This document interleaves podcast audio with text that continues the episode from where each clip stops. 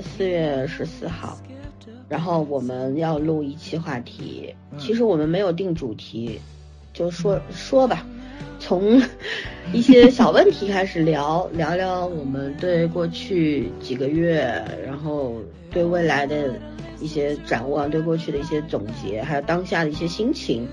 然后可能也会涉及到，因为我们三个没有任何的，就是没有列出任何的提纲，也没有讲过说今天要聊哪几个方面的，所以可能我们也会最后呃在过程当中会扯出现在最近的一些社会话题啊什么的都有都有可能啊。那也这一期应该是一期非常走心的节目，因为。我们不知道自己会说出什么来，所以请大家洗耳恭听。但是呢，我们在两天前说，一开始我们本来是要聊一部那个香港的剧，叫《叹息桥》。嗯。但是呢，说实话，最近可能各种各样的原因吧，一个忙碌，还有呢，疫情的时间实在太久了，而且并且还会更久，所以大家的心情都是比较 down 的。所以去看《叹息桥》这片子好不好看？好看。可是呢，我们都不太愿意去进入这种氛围。是的，它需要，它不是需要动脑筋，而是需要你费心。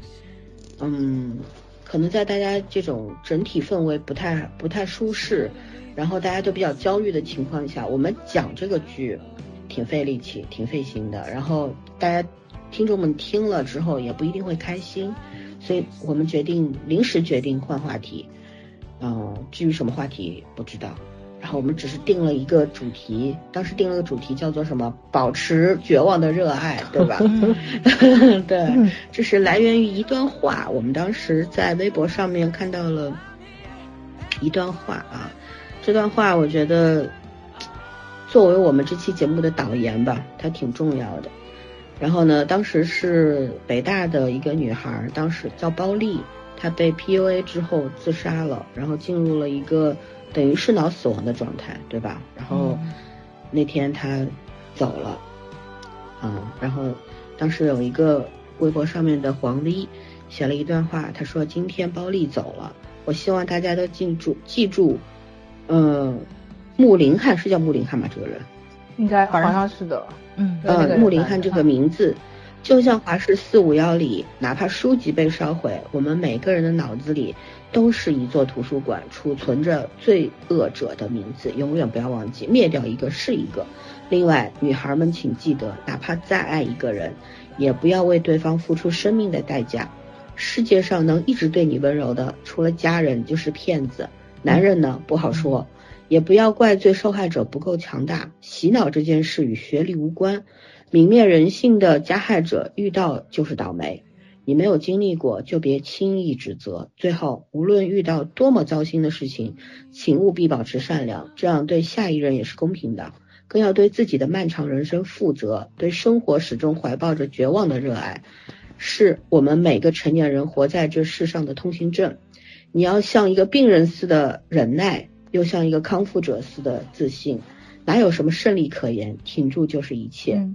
不要把自己哭进痛苦中，也别把自己笑进欢乐中。你所看见和感受到的，你所喜爱和理解的，全是你正穿越的风景。试着去喜爱困扰你的问题，不要寻求答案，你找不到的，因为你还无法与之共存。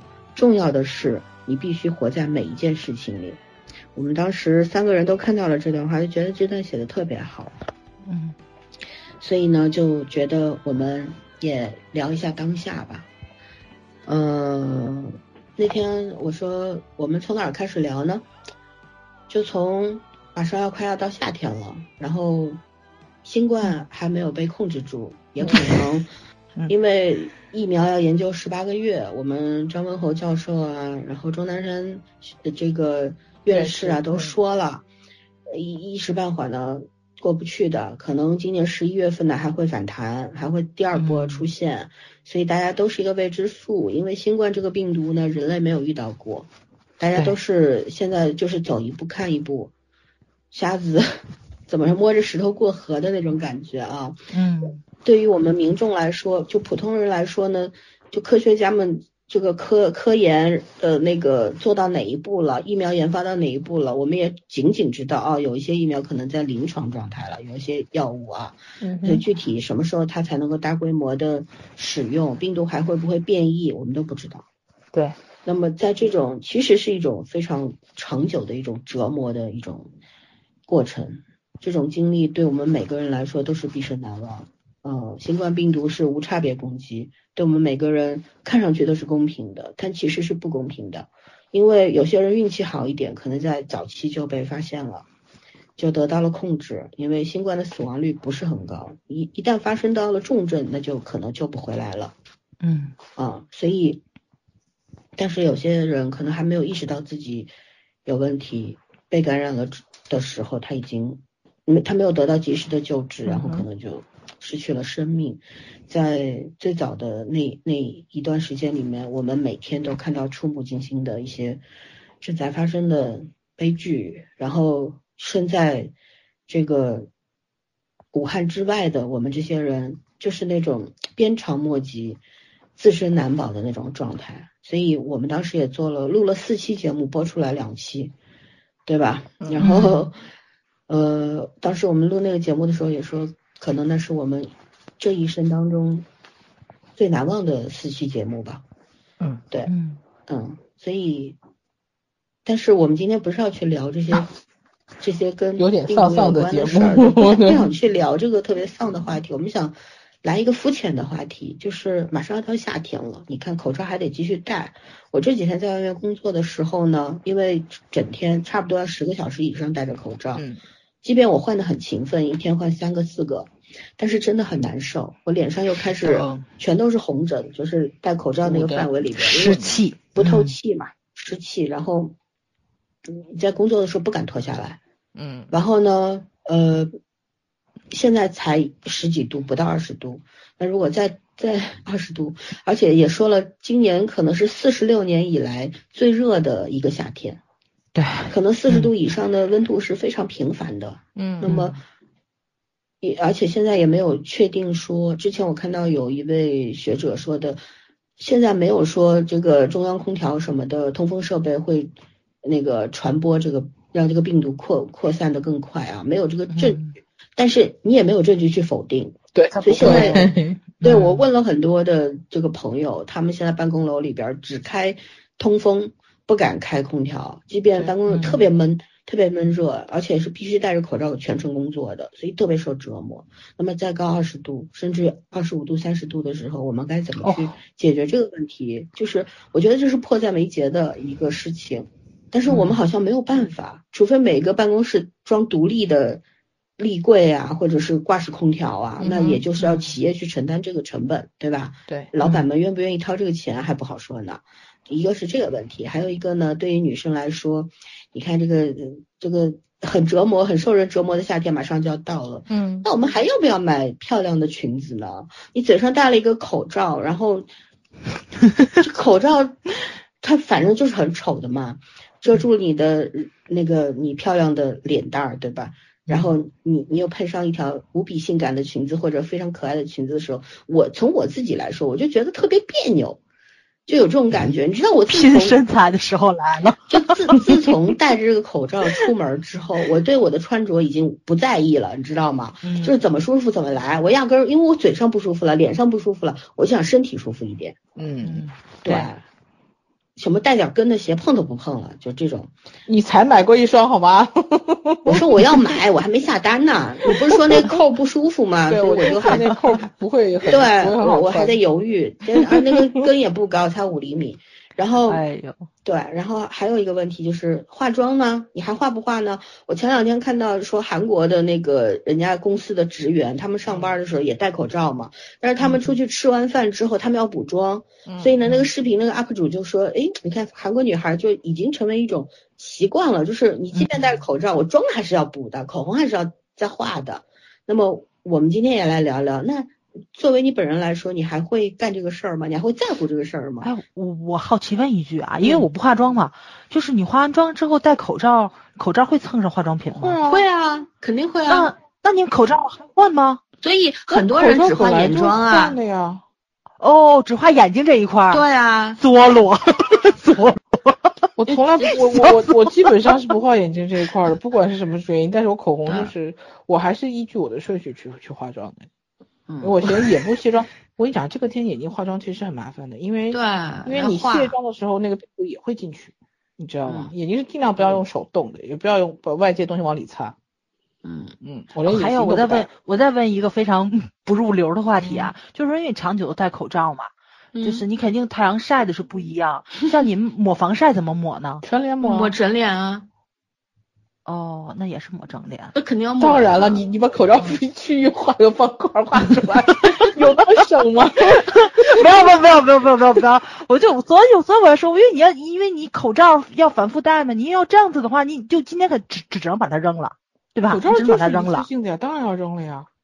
嗯，但你干嘛有时候是挂起来晾呃晾晒四十八小时。我我还是要扔了，因为那口罩有一个问题，就戴久了你会觉得呼吸上有味道，你知道吗？嗯，哦，因为就有句话嘛，不戴口罩不知道自己嘴有多 臭。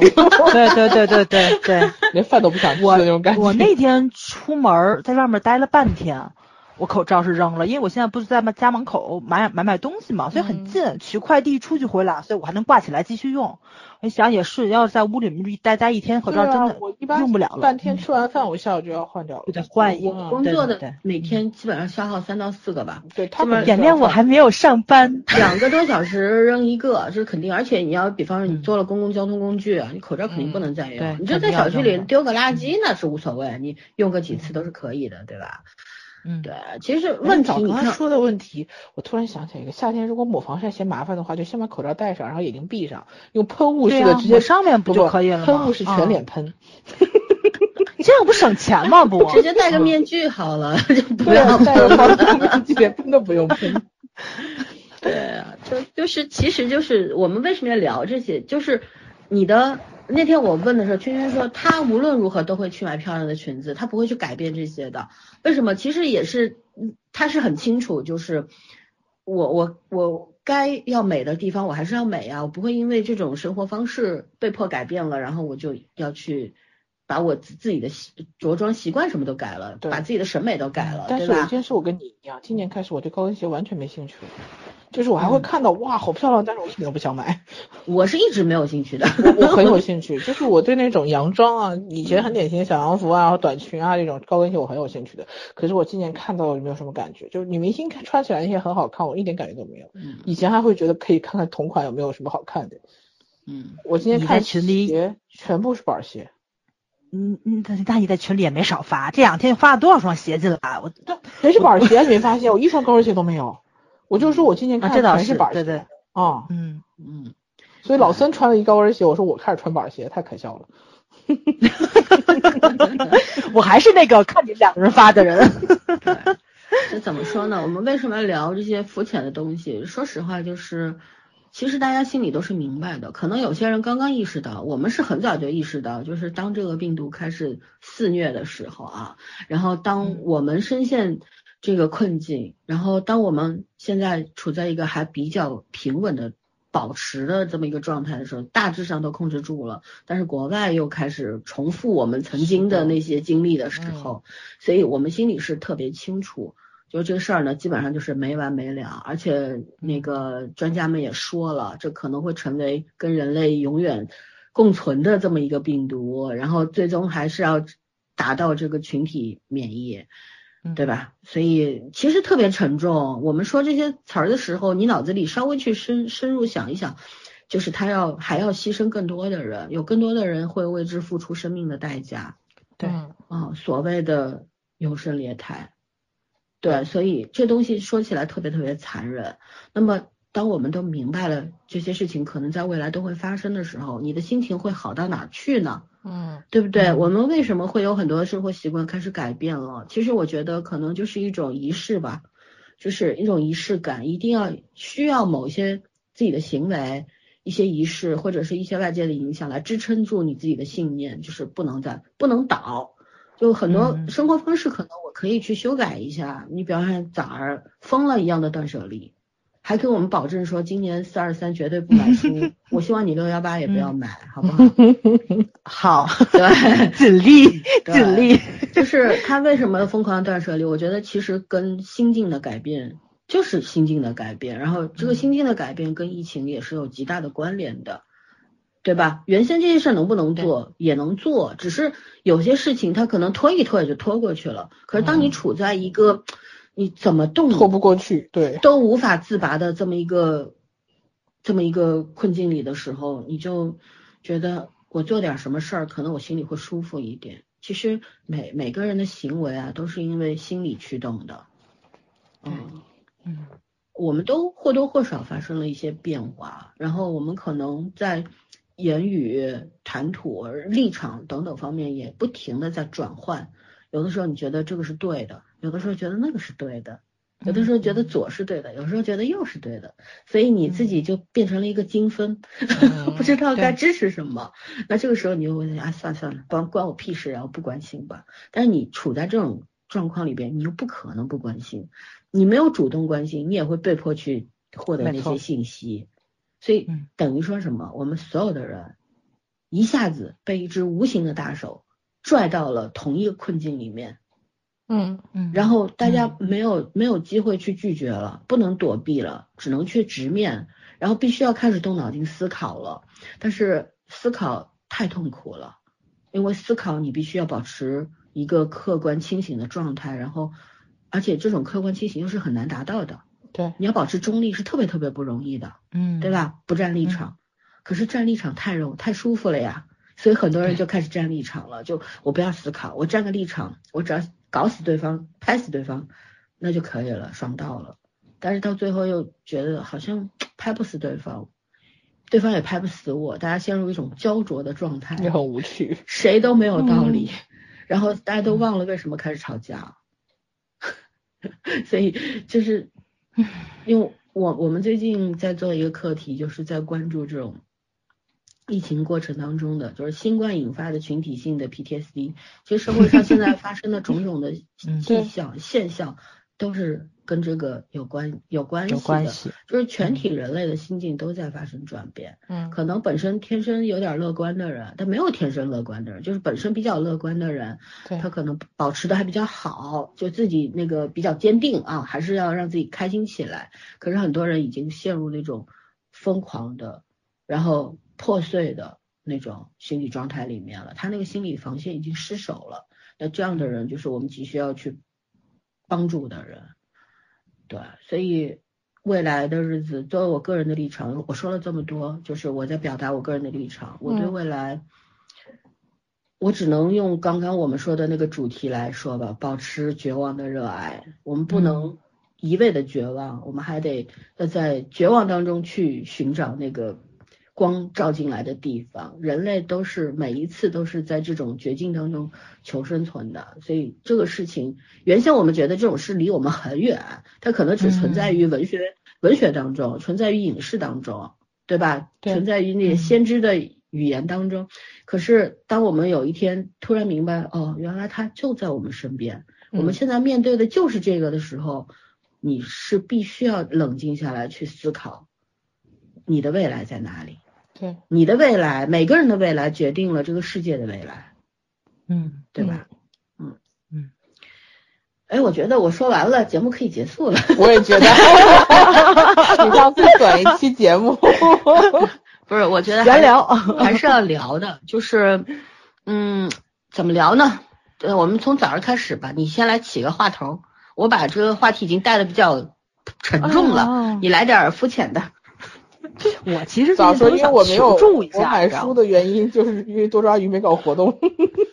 哎呦，多抓鱼搞了，我那天不去了吗？就是你要买的，买的没有要买的。对，我跟他们说，就所有购物车里的书都不参加活动。你这是这这让我参加吗？你说说，给点诚意呀。嗯，我最近其实是陷入瓶颈了，你知道吧？因为我已经断了一次舍离了嘛。嗯。呃，然后呢，现在我手里面的书。有一部分是多多抓鱼不收的，然后呢，还有一部分是就特让我犹豫，你知道吧？因为就是我买书不有很多版本嘛，就是我我跟我自己说，我尽量每一每一本书我只留一个版本，嗯，然后不那个什么的话，我就把它卖掉。但是你要知道人的欲望，就是你不停淘汰是吧？对你舍不得淘汰，再加上多抓鱼，它那个有的书，它确实是就是让你特那个什么，你知道吧？它都不是说一折了，一块多钱他就收。可我这书，你这让我，唉，它肯定比卖废品是要是要贵啊，这是肯定的，一块多钱肯定卖废。但是你这让我把一块多的书就这么给他，我心里也特难受，跟新的一样。嗯，可是我留着它又没用，就同样内容的书，连序言都差不多。还不如你说，我觉得还不如捐给那个那些山区的孩子们呢。但是他现在就是那个，就是你这种捐赠途的那个途径，嗯我觉得像我手底的我手底的绘本比较合适。我其实很我其实大部分绘本都没有卖，我都给那个朋友家的孩子留着了。嗯，就是就是有一些书，比如说像宋词选注，就是钱钟书去批注的那个，我就我我我真觉着就是你给山区的孩子没什么太大意义，而且它都是繁它都它都是繁体字，对，嗯。但是这个书，我觉得我要是给多抓鱼，它肯定会卖到想要这本书的人手里，嗯这是肯定的，嗯对吧？对我那个上一次卖给多抓鱼的书，它已经卖出去百分之八十多了。就是你你卖出去的书，它再一次销售出去之后，会给你发通知，谁谁谁买的你的什么什么什么书，非常快就都卖出去了。所以所以我就觉得多抓鱼吸引我就是在这儿了，嗯，就是我的书最后也是到了一个喜欢它的需要他的人手里，不会被没错浪费。嗯对，不会被浪费，就这个是吸引我的地方。但是我就觉着我这个欲望还是需要再去更迭一下，就不能太执着于这这种东西。但是但是，嗯，突破心境挺难的。嗯，我觉嗯得就是还是跟我这个性格是有关系。竟你是个处女座。我是个处女座，对，因为它吸引我的点是不一样的。嗯就是你就像刚刚我说的是那个，就是批注的人是不一样的，你要不要留下来？但真的就是也挺没必要的。很多的书，我觉得你说像千字文，我留它干嘛呢？而且我手里面千字文有好多版本，就是有的千字文是宋徽宗写的，然后我喜欢他笔体嘛，我就留着了。呃，有一个千字文是那个是日本的某一个出版社出的，但他那个就是那个就是印刷就非常好。哎呀，我就觉着留着吧，也就留着了。留着呗。对，但是你说有必要吗？我又没孩子。不这东西有怎么叫有必要没必要呢？反正你都要上厕所，你为什么要吃饭呢？啊，这 老师，你这说的我就都不想卖了，你知道吗？不是，就我是觉得，比方说嗯。有一些小说之类的，就是你看过了，而且你不会再去翻了，你就把它嗯卖了，对吧？嗯，还能卖几个钱，挺好的，还能把那个留着去抢那些你需要的书，需要的书，对，就多了一个权限嘛，对，对吧？这个东西，我确实是卖小说卖的比较多，对啊，就是我几乎把去年看过的小说都卖了，卖了四十多本哇，啊。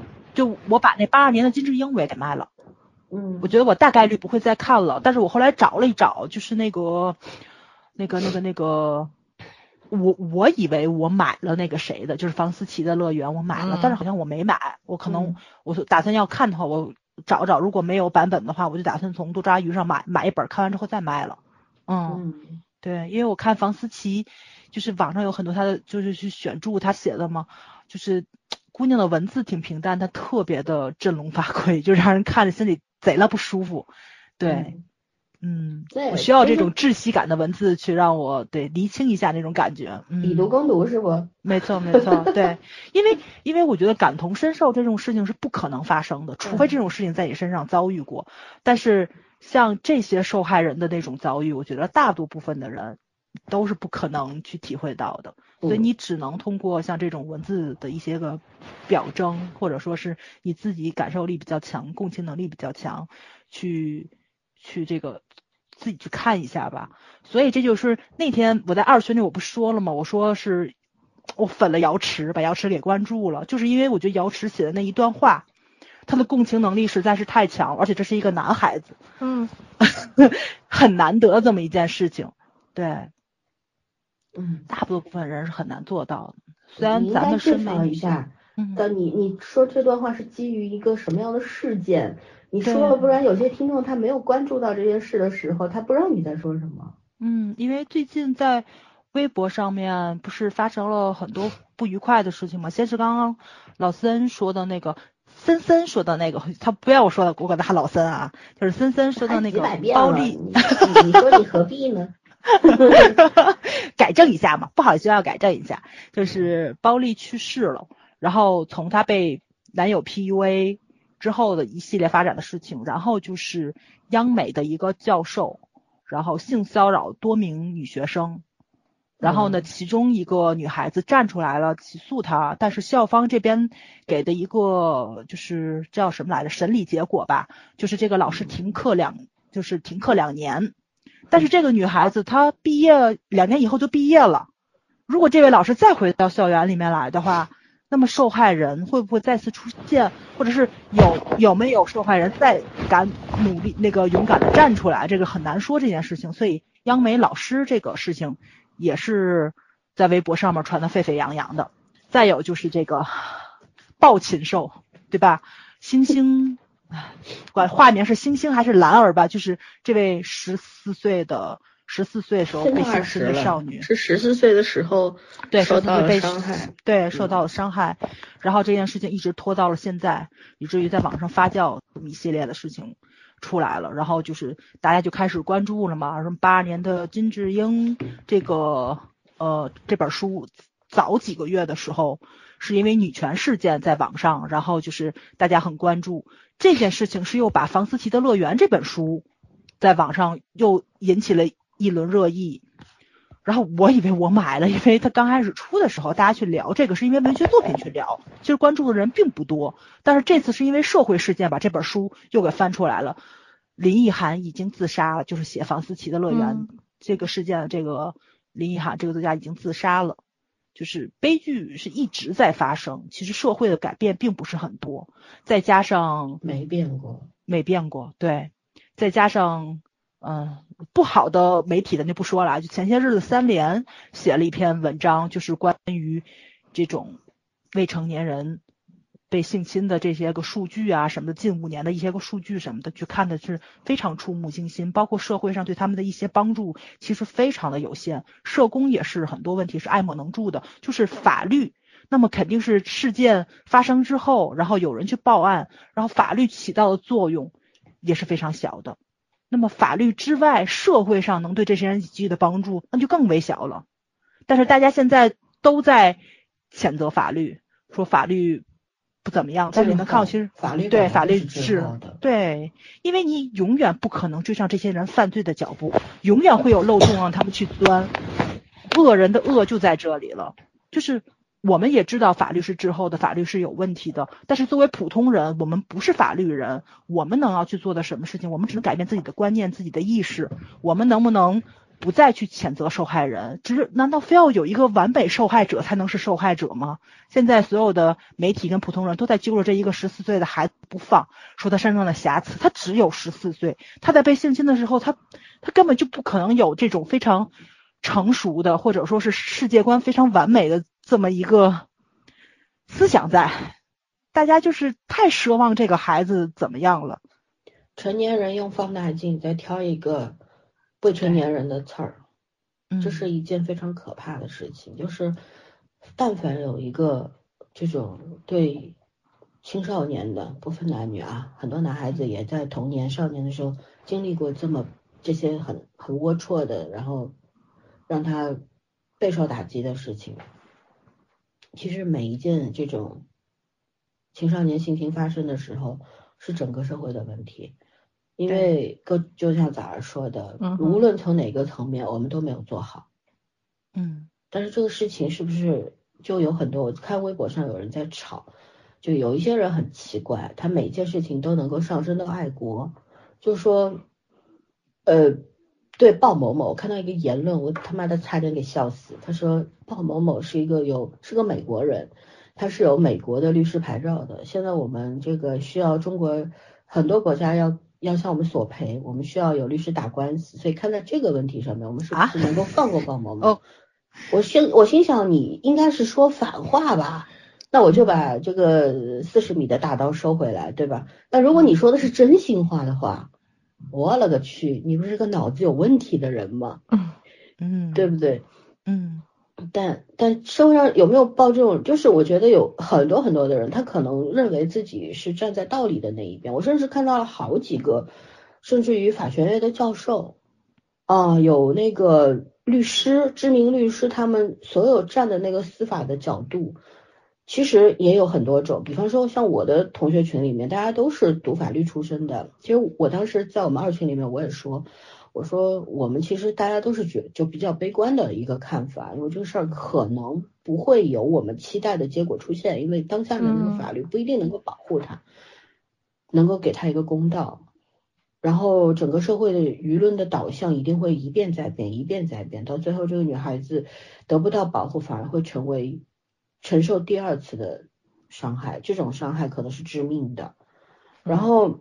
但是这是一种角度，作为法律人，然后执法者看待这个事情，因为证据有点不充足，唯一的希望是现在是北京的这个千千律师事务所，然后现在这个，嗯，成怎么说呢？这件案案子的这个律师是一个我们可以寄予希望的人，嗯嗯，对，然后这是最好的结果吧，希望，而且我们一直在说，希望我们中国的法律能够往前走一步，这才是胜利。没错，嗯，但是我也看到了一些法律人冰冷的角度。我我是说，从法理、从证据等等的角度上来解读这个案件，一定是过于理智、缺乏感情和同理心的。因为这种东西本来就是冰冷的，但是法外是有情的。很多法律人，就像那个那位讲那个。呃，思考课程的那位教授说的是罗教授是吧？对，罗教授罗翔是吧？罗教授说的嘛，说这个读法律读着读着，法律越越读读着读着就失去了人味儿了，就是忘了自己是个人了，就是过度理性嘛。你任何的角度都是从法律的角度去分析的话，真的会法官都不不会这么做。很多的法官他会酌情处理案件，是为什么？对不对？很多的警察会酌情处理案件是为什么？因为除了冰冷的法律之外，执法者才是一个关键性的起到作用的这么一个存在。但是很多法律人，我觉得他们忘了，他们他们甚至我昨天看到有一个说，真正有一个律师啊，还挺有名的一个律所的律师说，这个事情的罪魁祸首是孩子的母亲啊。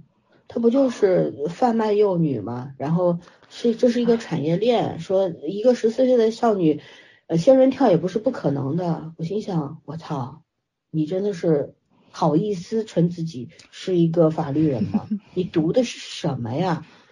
哦，我真的，我看到就普通人没有学过法的人这么说话，我还可以理解一下。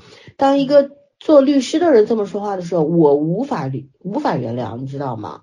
我觉得有这样的人存在的话，真的这件这个问题，这个少这个成年人对少年性呃青少年的性侵问题，永远都不会有改变的。对，嗯，对，所以其实我们现在在我们的群里面，其实比较回避去谈这个事。我觉得大家有一个默契在，就是尽量的想要去等一等结果，等一等事态的发展。的，对，都其实是怀抱怀着很。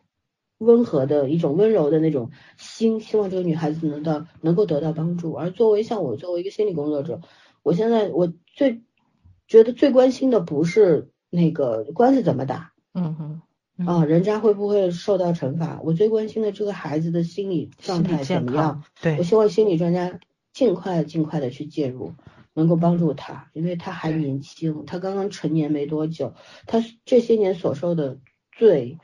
你怎么去帮他缓释呢？那那天我们在另外一个群里面有跟几个姐姐聊，我就说，因为那个姐姐是个新闻工作者，然后她跟她的一个朋友在争论这件事情。同时在我们的一群里面也有个网友说，一个群友说他在跟他的朋友争论这件事情，就是大家因为财新的那篇文章，大家都都都有不同的立场和看法。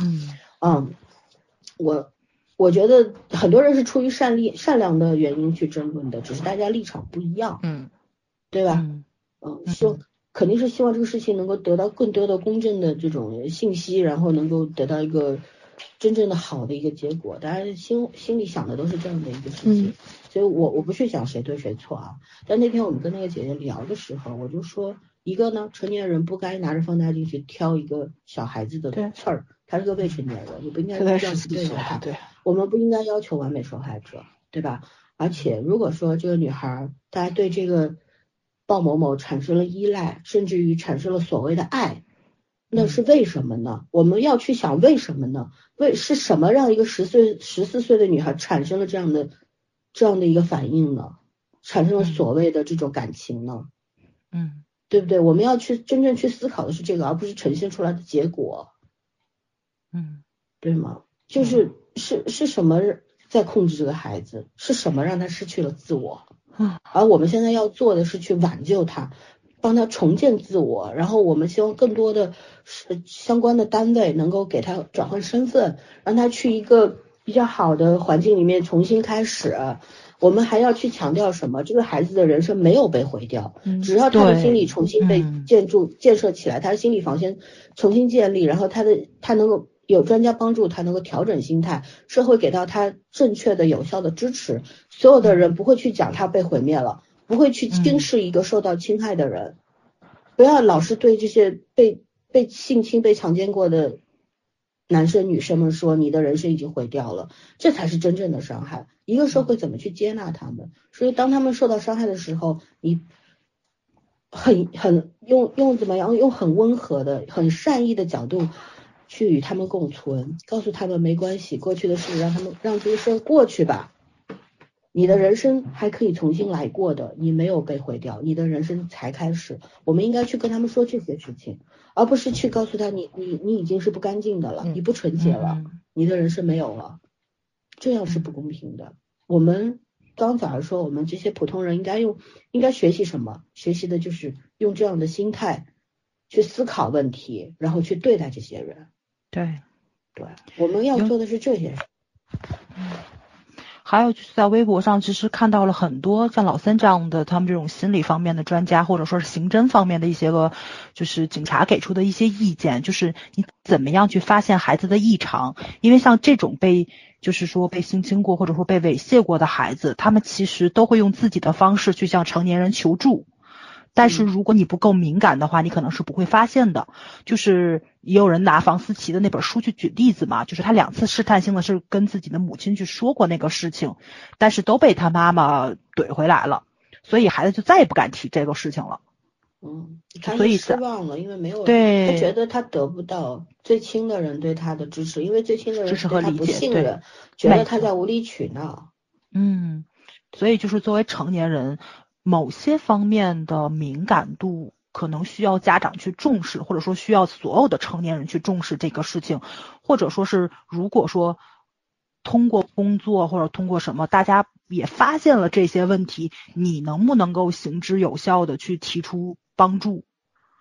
呃，因为那那天我在网上看了，就是看了一个女权大 V 写的一一篇文章，我特别的有感触。就是他其实不是在怼任何的男性同胞啊，因为当姐姐来了这个超话出现之后，哥哥也在这个也出来了，你们有印象吧？嗯，嗯就是很多男性的人去转发了这个东西，而且带的话题就是哥哥也在，但是大多部分人，我觉得没有像瑶池那样子，就是一个特别同理心的，或者说是文字表达他的态度非常清晰明了的这么说出来，有些暧昧不清的话是。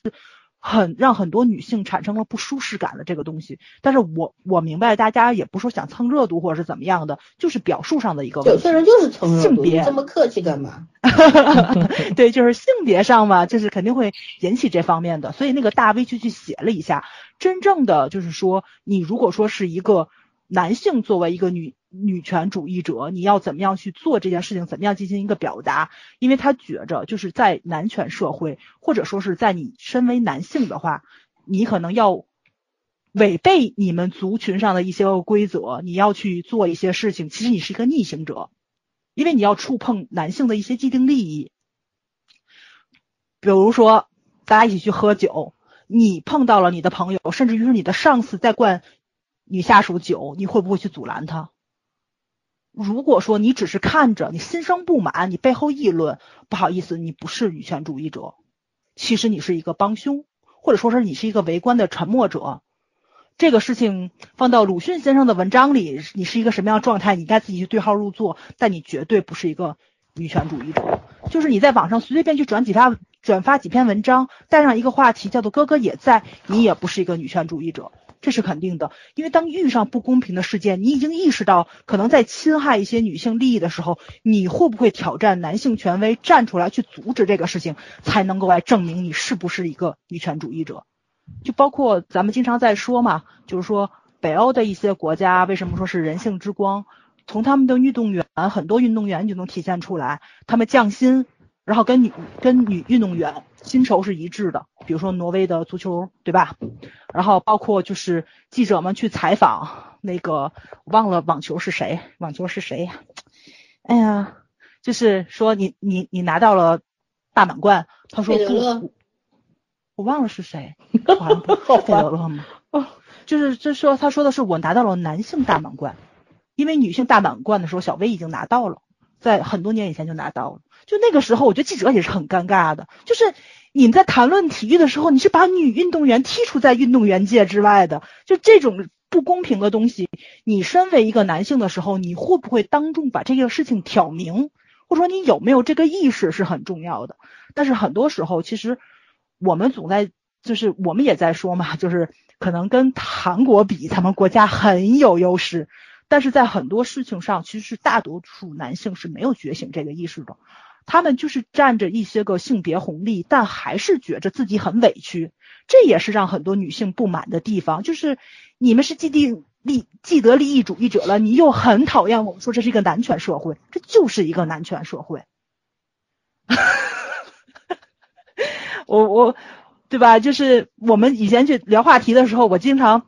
会带一个前缀说不好意思啊，会说一些大家不好听的话，但确实就是就是一个男权社会，你们的工资比我们能高，然后你们的分数会比我们高，大家经常会对不是不是今年去年吧，去年研究生招生你会看到很多导师就是不愿意要女学生，还没到结婚生孩子跟你们拼那个就是什么生育这方面的优势的时候。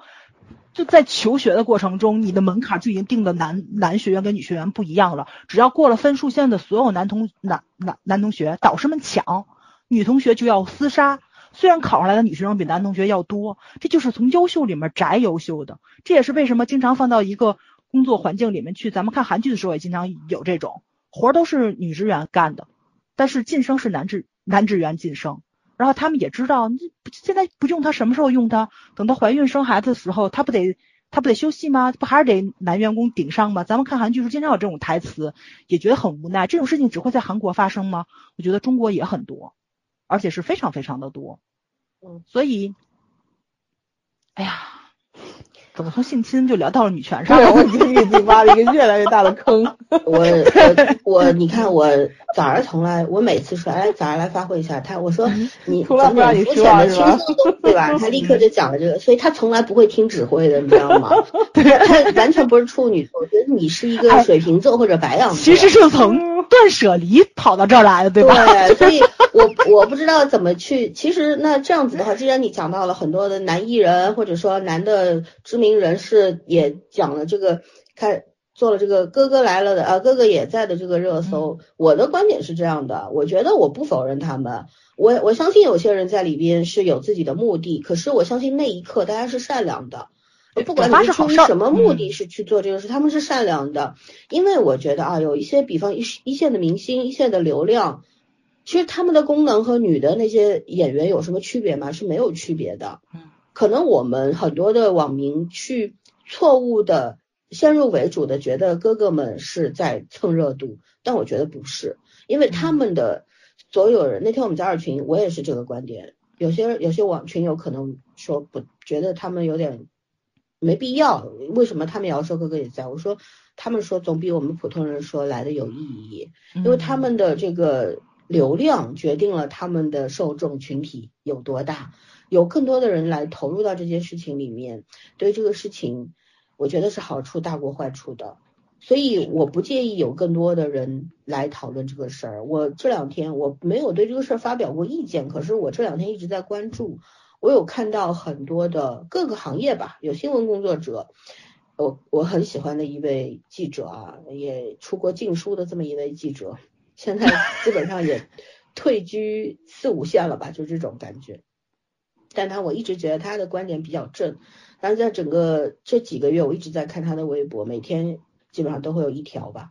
然后我看他有的时候我是同意的，有的时候我是不同意的。可是我我没有取关他，我不会因为他说的让我不舒服或者我不同意我就取关他，我没有那么任性。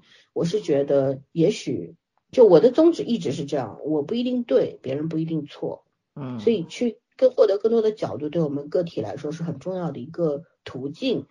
嗯，可能对自己的判断，呃，也会有帮助。所以说呢，我看到这位前记者他说到财新的那篇文章的时候，他是这么说的：我们在指责财新财新这位记者的时候，我们应该去指责他，因为他确实在写这篇文章的时候带入了自己过于主观的东西，对吧？而且文字描述。呃，更像一个小说，而不像一个新闻。然后呢，它只有一个单一的角度，它没有做到公平公正。因为新闻到底是什么？新闻人应该做什么？可能这位记者已经忘了。嗯。但是呢，他说我们不要去攻击财新，不要忘了财新在这个疫情当中做过什么，不要忘了曾经财新站过什么样的一个好的立场，让我们看到了事实的真相。我们去否定一个记者的一篇文章的时候，不要去否定他这个人，或者说在否定这个记者的立场的时候，不要去否定这个媒体的立场。我觉得他说的特别对，所以我我从来不是一个绝对的人，我觉得任何事情我可能都会一分为几来看，然后会从不同的角度去解读这个事情。我觉得很多事情是没有答案的，就像我们刚刚念的那一段话里面也是一样。不要急于去求证什么答案，在我心里边没有标准答案。嗯，就我会随着事态的发展，不断的去去怎么去收集更多的信息，然后我一定会告诉自己，我不要什么答案，我只想要去接近真相，嗯哼，尽量客观。所以，我跟早儿的很多在很多事情上的。不是说立场不同，其实我们立场很接近，可是我们看待问题的角度可能是不一样。是的，嗯，对，嗯。算了，我们换个人吧，我们换圈来点肤浅的。今天我必须要肤浅一下。你们两个前两天把话题引到沟里面去，然后让我因为今天没有主题嘛，对吧？对啊，跑题嘛。我一开始没有说什么，我我是早儿把这个话题引成这种，这锅我不背啊。对，你也是从买什么书开始跑了，就抢两分钟，先把话题终结了，然后说早上来挖坑，早上挖了好大一个坑，然后发现还在底下待着。嗯。对你来聊聊，你会不会化妆？会不会买裙子吧？肤浅的话题，肤浅的话题是经济不好，可是大家买的真的很有信心呢。嗯，真的，我我我曾经，我可能觉得，我一度觉得过于乐观未必是好事，但是我现在觉得，你说这个呢，是不是得买香水啊？如果今年不能开空调的话，那你就想着汗味和香水味，还有还有那个那叫什么？那个清凉清凉油风油精的味道，包括哎呦天哪，快别提了，你你继续吧。对，今年今年地铁肯定很难，今年地铁。哎，地铁把大不了把窗户全打开吧。那个 地铁，我是这样觉得，就是化妆品这个东西吧，其实良心话讲。因为我我已经化这么多年的妆，我应该正儿八经化妆是从上大学开始，上高中吧，上高中就开始凑套了，然后到现在也有二十多年了，我算算，所以我觉得化妆品这事儿是可简可繁的，真的是，就是必须的呀，对你心理预期大，比如说呢，我在家我能今天没事儿，我心情又比较好，我可能弄一早上，然后。如果我今天出差什么都没带，然后就是我现在这个年纪已经不可能说什么都不抹就出门了，但是多少蹭两把就是什么水啊、乳液这东西，防晒一带就 OK 了，很简单，真的三分钟搞定。所以其实化妆这事真的可简可繁。说实话，就是经济好的时候，然后你个人经济好的时候，你你可以随便发挥。但是现在明显经济在下行嘛。就是我们也不知道什么时候能出坑，因为全球经济都在下行。嗯，然后说实话，这个下半年的，我觉得这个这个经济压力会更大一点。然后感觉我原则上感觉大家应该收缩一点吧，就你说吃饭这东西没办法哈，然后那个基本穿衣你穿好不好看没回没是另外一回事，但是你总得穿，就是你不可能不买，只是说买多少的问题。但是化妆这事儿呢，真是可见可烦，而且特可笑的是，我记得我看过那个统计，就是说之前大萧经济大萧条的时候，都是大家就是女性买的最多材料是口红嘛，嗯然后可问题是现在这个状态下。戴着口罩，我真的不觉得很多人会。字号已经不重要。了，随便买一支。我而且我我认识的很多人已经不买口红了，是真的不买口红了。嗯然后我就在想，如果不买口红，我那天化妆时候我也想了一下，我们能买什么呢改眼影盘吗？？No，我跟你讲，你不画嘴，你也不会改去画眼影的，这是一个人的执着问题。我我插一句啊，我那嗯天看了一个抖音，抖音上面一个新加坡的啊呃小小哥说了一句话，说大家不以为女生从现在开始会不会买口红，嗯口红会滞销，但是这只是误以为而已，因为女生买口红从来不是为了。要涂才去嗯买的，就是为了买而买的，就是想买就买了。就跟就跟男生买笔记本一样，他从来不是因为电脑坏了要想买，对吧？可问题是，但是很多人是真的不买口红了，就是他们改买别的了。我只我只是说他没有买，所以就是说口红这个地位呢，明显已经不像是几十年前了，就是大家那那个那个状态下。然后，但是呢，你就是呃。对于常年化妆人来说，嘴和眼部是就上半张脸和下半张脸是一种执念，你知道吗？就长期重点在下半张脸上的人是不太会照顾上半张脸的，就全脸能做到很精致的极少数，重点要么就上半张，要么就下半张。像我这种常年下半张脸的人呢，所以我就算不涂口红，也不会涂眼影和睫毛膏的，就除非今天今天是我打算全套，但是太麻烦，我最近连隐形眼镜都不戴，因为我觉得不不干净，所以我就在想，如果我不买口红，我上半张脸买什么呢？买买鞋，买买买上半张脸，然后嗯买防晒，这是长期的不用，然后买那个叫眉笔，这东西可有可无，有的人不需要，有的人需要。然后呢，而且好多人半永久嘛，他都不需要眉笔这东西。那 Oh 个、还有睫毛，现在贴假睫毛比画睫毛的多，真的好看的假假假睫毛特别多。可是今天早起多少时候啊？呃不不不，手顺的十五分钟就搞定了。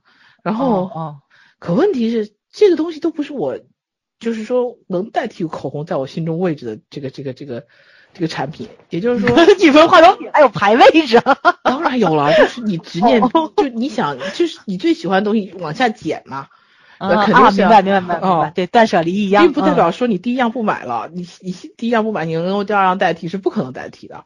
所以我就说。我综化综上算了一下，我觉得如果有一天不不买口红，那我脸上最贵的可能真的就是底妆，就最费钱的真的就是底妆，因为这个东西是全脸要画的，不管戴不戴口罩，我是不可能在口罩中中间有一个区域空着的。但是你总得摘下来。对，就摘不下来，尬这问题都都都，哎，你摘下来的时候就吃饭，吃饭的时候又不看谁的脸，对吧？我真不画又能怎么样？那就索性都不画。我准备到夏天特特别热的时候，我准备用那种喷雾式的防晒试试看，戴上口罩之后全脸喷。你笑死了。所以其实老哎三说这个问题，时候买不买口红对我来说没有意义，因为我觉得口红可以改个地方画嘛，就眉中间有一点儿嘛。你六岁啊你。我这事儿太搞笑了。我同学她姑娘特别有天赋，我同学是一个不化妆的人，完全不化妆，恨不得连脸都不抹。然后那种，但是她她她妞呢，她她们家大女儿能拿着他妈的口红，然后给她给他们家弟弟，给他们俩姐儿俩长得特别像，就是属于有点像洋娃娃一样，不太分性别，你知道吧？而他弟弟比较小，就是他能给他弟弟脸上画的嘴唇，然后眼影，额头中间那个点儿，腮红，特有天赋。就还有一件事情，我特特别好奇啊，因为好多人买那个东西，他不是，也就是像你们买化妆品，那买的不是为了要用，他是因为好看。老三当时不也买了那个调色盘儿，不是调色盘儿，那叫什么来着？就那个跟眼镂镂镂空啊，对对对对对，就是浮雕什么的，镂空，浮雕浮雕，嗯，浮雕是那很好看那个其，实反反反过来看就是镂空了，说错了。不是你们就是为了一个盒买，但是用完之后那个盒你们也不留着吧？不用啊，我买来就是收藏的，我干嘛要用呢？我就觉得好看，我花了几百块钱买而已嘛。嗯，就像香水不也是吗？用完之后瓶儿也也也不留着吧？其实嗯，眼影盘很多人是用不到的，而且眼影盘很多设计是不合理的。你像什么？对啊，这两年设计的还好啊，前两年有什么一半是眼影，一半是唇膏，上面是上面是什么眼线？就就你想想那些粉粉质的东西扫到油脂的东西上，那些油脂东西你还能用吗？嗯，所以它本身就是为了好看的，你根本没必要。就像就像你有钱，你可以弄个一个立柱的那种口红，就是什么什么口红套装啊。可是你会用所有的颜色，不可能的。对啊，因为我上次听我妹也说，她说她没有任何一支口红就能在过期之前用完。No no no no no，你妹肯定不认识菜花，菜花姐姐每一支口红用完，她同一个色号口红已经用完十七支了。她她只用那一个色号，我记得是阿玛尼的啊，对，三零六还是几号来着？是不是？正红色那支四百啊，吧。她她只用那个，对。然后用完自从有了那个以后，他就不太看其他的。年轻时候他也是换换颜色的，就是书书包里面你说的人家有多对老丝的，就是他怎么我这么跟年轻的时候？就是 二十多岁那会儿，他真的是换的，现在真的就是一直用到死。我跟你讲，我我闺蜜生孩子之前，我们两个出去吃了一顿饭嘛，然后就是她说她去那个洗手间补妆，然后呢，我给她拿拿包，她就打开之后在那挑口红，我去，我当时我就傻了，你知道，我姐你出门还带四支口红，我告诉我这不标配吗？对啊然后我跟我我跟我妹验的，我妹告诉我。四支不多，我当时就我就凌乱了，你知道吗？我就觉着，哎，可能就是我比较不正常，我真是可能就是我比较正不正常。常在包里面大概有四到五支，就是口红质地要不一样，颜色我颜色差不多的。然后呢，最夸张的是我最近发现我每一只包里能掏出两三支口红来，嗯嗯嗯。就我已经不太记得它了。嗯，我包里只有一支，就是南方姐姐送的那支你。包哦，我以为是唇膏。我好歹还有一支好吗？就我们舞蹈老师有一次是赶着过来上课，忘带自己的化妆包了，然后他就给我发微信嘛，说姐，我试探性的问一下，你那里如果没有口红的话，然后润唇膏。总会有吧，这意思就是你总会有吧。然后我就上楼了，我告诉他姐有口红，我把口红跟润唇膏都给他了，他当时都震惊了。一会儿所有人都问我，听说你有口红？我觉得你兜你兜里光着口红不很正常，我说指甲油它不正常，你知道吗？啊，指甲油我肯定没有，肯定没有。指甲油对对对，嗓根神器，嗯除了化铁之外，还可以粘袜子。哎呦，哎，真是有名了，简直是。对，所以口红其实我觉得每个人都有一个执念，就是自己会一定会买。如果你只让我买一样东西，我可能就只会买这一样东西。然后包括我那个，因为我的微信群里面很多是化妆品那种讨论群嘛，有有有有有卖东西的，有讨论的。对我发现，我发现在这个情况下，然后有这么多人还在很有信心的慢慢买，其实是让我一让一件让我开心的事情。因为虽然我不买了，但是大家还有对未来钱还很还有信钱心。对对就是而且还保持着那个对陌生产品的旺盛的那种消耗能力、欲望精力。对，嗯，而但是明显的呢，就是说，第一这个产品，因为我那些群好多是国外的小众品牌嘛，现在这供应链跟不上了，所以产品的那个数量明显是不如以前了。然后另外就大家讨论东西的热情已经从单纯的这个化妆品的环节开始讨论做饭了。我发现真的是啊，对，做饭是确实是，中国真的是嗯出厨子，哪个群最后的话题都能变成做饭的。对是还真是。民以对啊食为天。就是说，你看一样是闭关，意大利人民也搞出来一堆打碟的，在家里面在在房顶上就打碟的，我啊们就弄了一堆唱歌、拉小提，琴，对，我们就出了一堆厨子，各种在家做饭，教你怎么做。意大利人有一群人在屋顶上面烧烤，然后被直升机给驱散了，也有被带走的。对啊，他们不太适合然后很多网民说这一集我看过，对啊，或者是在楼旁边对歌，这样这样的话，其实我们也见过，我们也有。大家无聊的抖音上。面就是学这个，把自己变成一条虫，在地上匍匐前进，什么在鱼缸里钓鱼啊，各种各样。大郎起来喝药了。对，其实就是自娱自乐嘛。人人类我觉得特别可爱。我我在这个这个几就是六七十天的这个整个疫情的过程当中，我觉得就是真的是一看还是那句话，就是有一只手把我们所有人拉到了同一同一个问题面前，然后我们必须要去经历这些。以前我们可以逃，就是不去面对它，不看。对吧？大家做鸵鸟，但现在鸵不了了，对吧？你你你每天都在接触这些，然后你上班的时候也不得不去面对这些，然后还要去考虑更多焦让你焦虑的问题，比如孩子有孩子的，哎呦，孩子怎么还不开学呀？如果有高三生、初三呃呃呃高三和初三孩子的家长更焦虑，说哎呀，今年考试怎么办呀？对不对？上网课上的不好呀？呃，研究生以后考试的分数有没有复试啊？等等啊，就各种各样的问题。然后像我们这种单身狗，可能考虑的问题少一点。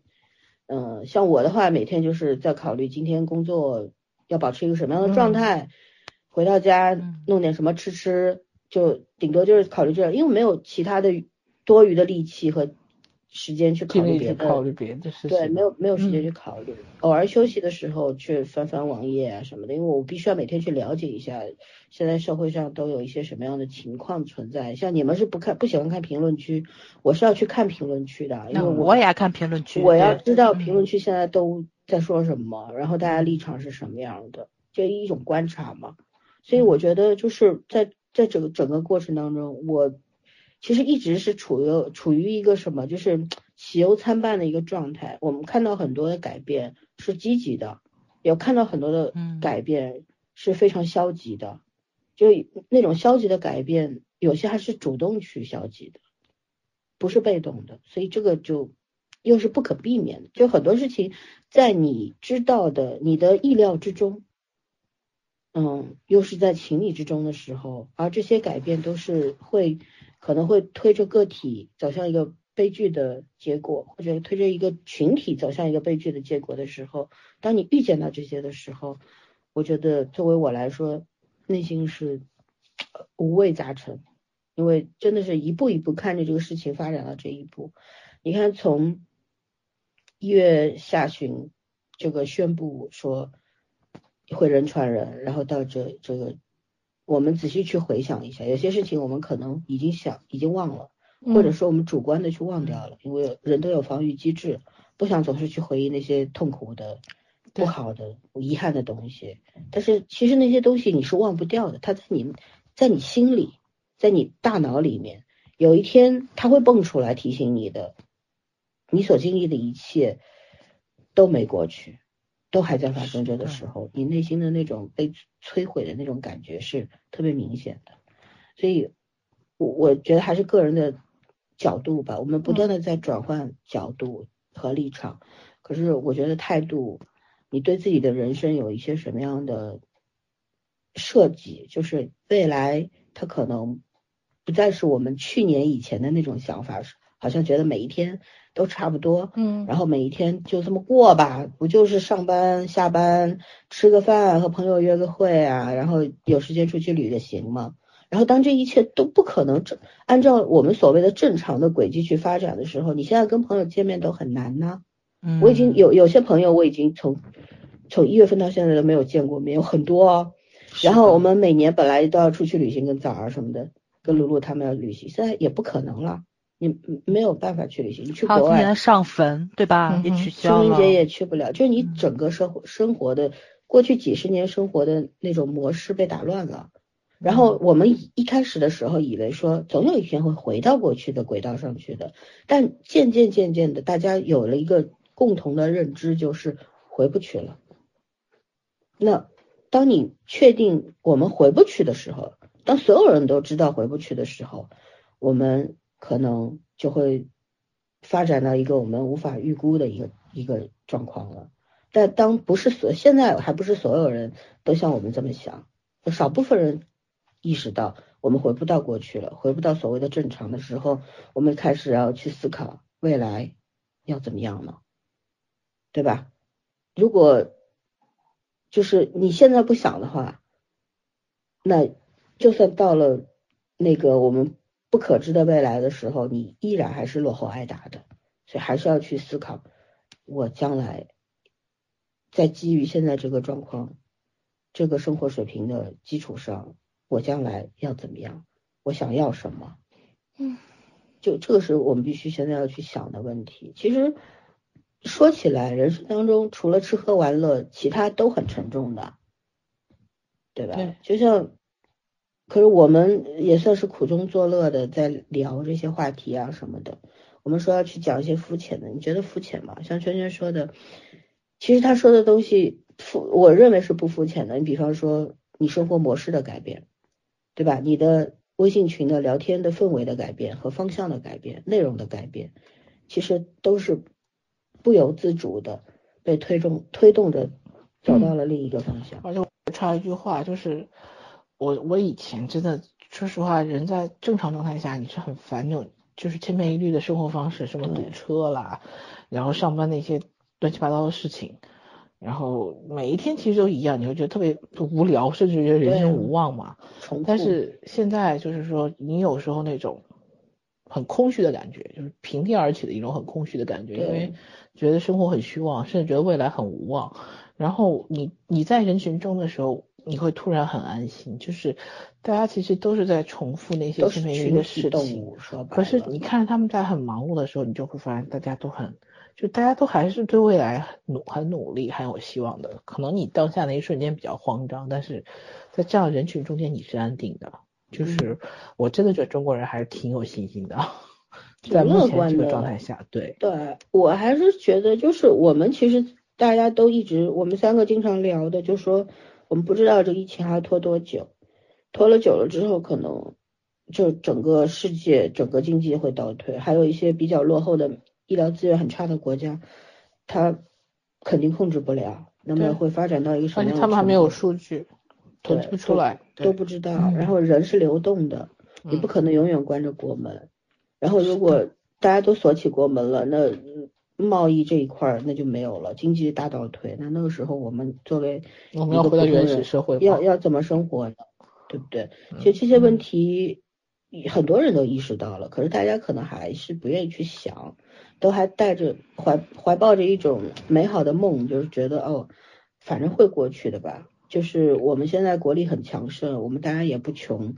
然后以后肯定还还是会过上一些，虽然跟以前比不上，但也不至于差到哪儿去。可是我觉得我的原则一向是我是一个悲观的乐观主义者，就是我一定会把事情设想到最坏，然后不抱期待的去是去去去做很多事，但是他会给我惊喜，那个时候我的心里心里会得到一种满足，其实这都是自己预设的一种立场，呃，就是。我我们今天我今天为什么要说这些？其实这些东西肯定会让人家不舒服，让听众不舒服。觉得为什么你们要去讲这么让人绝望的东西呢？其实这些是怎么怎么去怎么去解释呢？就是当我们去年十二月甚至于一月中旬的时候，大家还在乐滋滋的准备新年嗯年货的时候，你有想过今天的生活吗？是的，对。然后短短几个月，从一月中旬到现在。一步步发展下来，其实我们预预定的那个值一直就是我们的那条底线一直在往下推，对，一直在一直在变，嗯，就是一开始觉得呃没什么会控制住的，后来知道哇原来是这样，居然要封城，然后封了哦有那么多的医护要进去，几万人进去去，然后有整个一千多万人被封在一个城市里边，然后所有人都被关在家里。全全中国十几亿人口被关在家里，然后在这个当中发生了各种各样各种各样的事件的时候，其实我们我们已经从原来可能我们不太就像确认说，我们以前一直在重复同一种生活的时候，大家不懂什么叫满足，而现在我们得到一点点安慰的时候，一点点好消息的时候，就倍感满足，其实就是什么？我们已经离原来的轨道越来越远，越来越远了。所以，我们不是在危言耸听。嗯，我觉得要做最坏的打算，是一定要开始思考的一件事情。嗯，我想疫情最那个最怎么说最紧张的时候，网上不流行一句话吗？就是你手里仅有的口罩，你愿不愿意分给对方的时候，你才发现你们的交情是深是浅，对吧？嗯，嗯，对，唉。都经受了考验呀。对啊，其实我们反过来看，我们是最幸运的一波人，我们都还很健康的活着，身边的朋友、家人也都没有什么事情。对，我们是看到还不是真的不是很惨痛的那个过程。因为我们其实毕竟还是在离最严重的武汉之外的人，就是我们没有人类的感情是不相通的。我觉得这句话太绝对。其实我想说的是，清明节那天，那天十点钟不是我们全国都要在那个时候拉响防空警报嘛，去祭奠那些失去的生命。嗯，然后还有全国降半旗，对吧？然后那天我正好去花店买那个，我买了月季花，然后我需要我的土不够了，要移盆嘛，土不够了。我去那个花店买土的路上。我已经，我早上其实已经还想到说十点钟要拉警报的，但是去的路上我突然一瞬间不记得了，然后突然一下子就开始十点钟了，开始响起防空警报的时候，那条街还蛮热闹的，整个街上的人都停下来了，我那一瞬间真的是泪流满面，就是那种发自内心的不不是感动，是被震撼到了，就是觉得人类可能无法做到真正的感同身受。可是，在某些时刻，至少在那三分钟里面，我们的感情是相通的。我一直从小到大，我一直知道，就我们的我的以前就家里边的一些长辈会说，中国人平时是一团散沙，然后关键时刻都会拧拧成一股绳儿。我在在这几个月里面，深深的体会到了是什么。平时吵的。恨不得把你家桌子给掀了，把那个菜盆子扣你脸上。可是真正到需要你站出来的时候，我觉得很多人都会站出来。这这是一个神奇的民族，所以他屹立了几千年。就就是，所以我怎么说呢？为什么我说我是个悲观的乐观主义者？我从来不绝望的，我会被打击到，然后看到了在整个这这几十天的工作的。过程当中看到了很多艰辛的东西、悲惨的东西，看到了很多不能说的东西或者无法形容的心情。嗯，可是我没有绝望过，因为我觉得在我们遭遇伤害的时候，也同样有很多的人给你，就是同为你的你的同胞给你的那种力量。然后你看到不好的事情的时候，同样也会有温暖来。来照照顾到你，所以整个内心确确实是东摇西摆，东摇西摆，是被撕扯着的，有时候是精分的。可是我真的从来没有放弃过，我觉得很多人都是这个样子的。嗯，就像现在网络上面大家吵来吵去，我觉得就是闲的。其实 真的生生活稍微恢复一点样子的时候，回到一些你需要的那个状态或者你习惯的状态的时候，大家没有时间去搞这些事情了。我相信每个人在经历了这些。我们就这么沉重的这个疫情的过程之后，如果有一天能够被控制，有一天我们我们所有人可以摘下口罩生活的时候，我相信很多人会明白什么叫珍惜，因为你经历过了。以前你只是在书上看到什么叫珍惜，可是现在你经历过了。有人不会变，但是更多的人会去改变的。我是抱着这样的期待去看未来的，对，所以。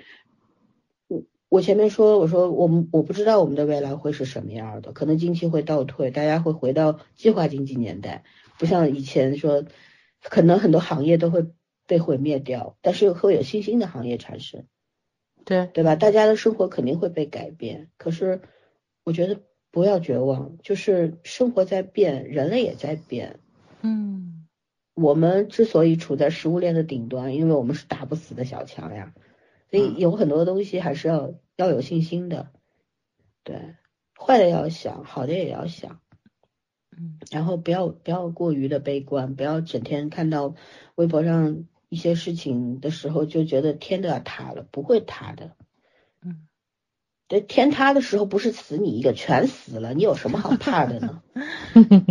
嗯，对吧？然后保持自己的特别吧，就是我觉得。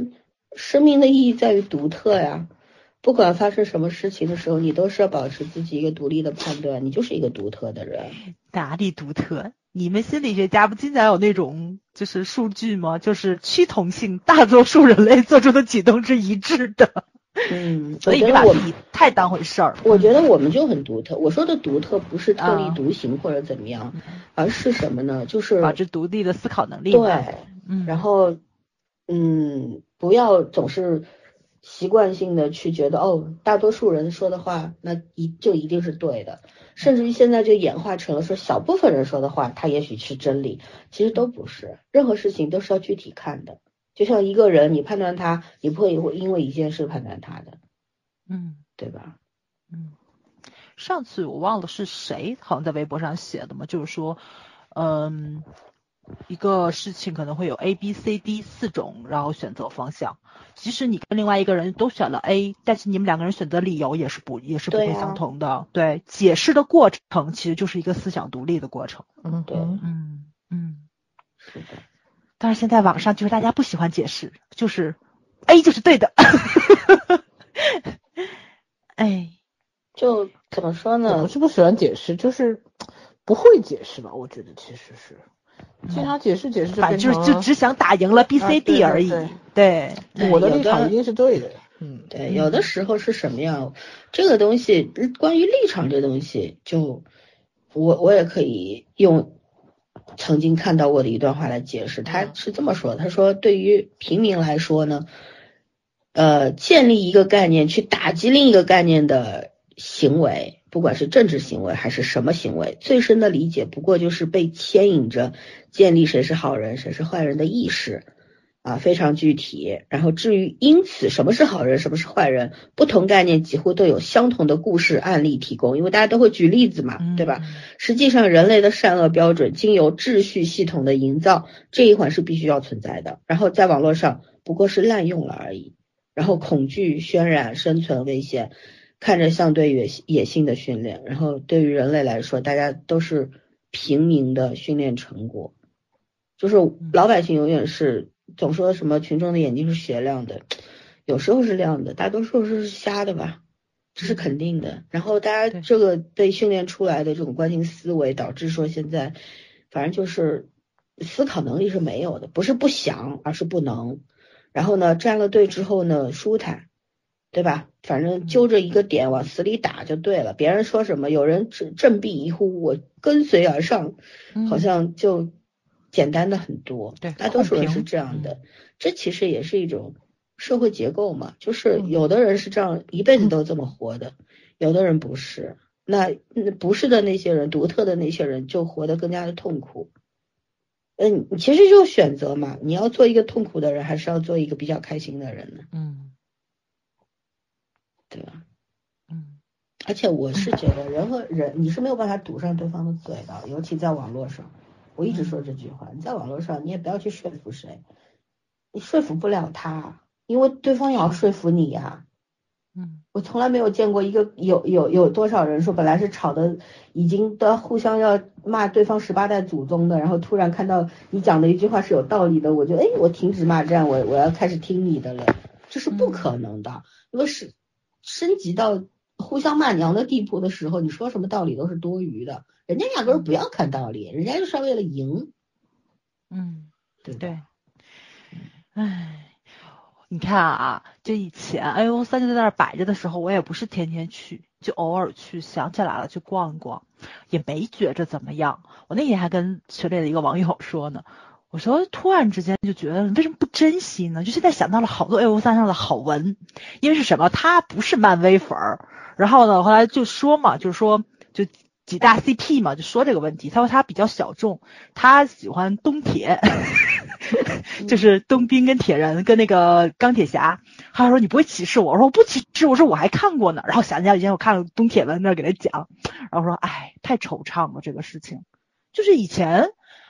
其实就觉得就是一个放文章的网站而已，上面逛一逛啊什么的。当突然间它消失的时候，我才发现自己错过了什么。就是以前，就看过就就当看过了一篇文章，但是现在想想，哦，我觉得写的真好，但是在国内已经找不到了。就你想再去回味的话，你也回味不了了。嗯，两句话给你总结一下：第一，人就是贱的。嗯，第二呢，人类是从来不懂得珍惜的，所以总说怎么珍惜珍惜啊。就所以现在这种情绪就又又影响到我断舍离了嘛，我又回到我那话题，又影响到我断舍离，我就就经常在拿这篇就这本书，我在想，我把它卖了之后，我要再想看怎么办？就这种情绪又回来了。就其实，在断舍离上，这种情绪是非常不好的。就是其实你把它留下来，也有百分之八十的可能性你是不会看的。但是我会不会为了那嗯百分之二十把它把它留下来？但是因为这种情绪，啊嗯买个大房子把它放着就完了。老四每次都刺激我，你知道吗？老孙这典型的金屋藏娇法，嗯，怎么可能？我说买个书柜，我妈都不干，没地儿放了都。把床扔了睡书上。我已经睡在书上了，我的我的床是八个榻榻米嘛，全是书里面啊。我还得你妈下一步就把你扔了。哦，我我妈已经想把我扔了，你知道吗？知足吧，人到中年了，还生活在父母的羽翼之下，你还要怎样？嗯像我们这种他妈的，他生活一个人生活了二十多年的人，要怎么活？你说说看。是呢，那个谁，咱圈里的小妹妹，那个就是说减肥嘛，我们两个互相监督的减肥，然后就是这种，呃 就是今天吃什么？我说你会减做什么吃肥吗什么？？我就是控制一下这个减就完我吗刚我跟我我跟我妈说了，所以就是嗯嗯嗯，某些东西不吃，比如把主食断的比较少嘛，吃的比较少，或者说多吃蔬菜，多吃水果啊什么的，多吃鸡蛋啊什么的，先从饮食上改，但是我发现成果并不是很高，还是得运动，就得两个一块儿下嘛。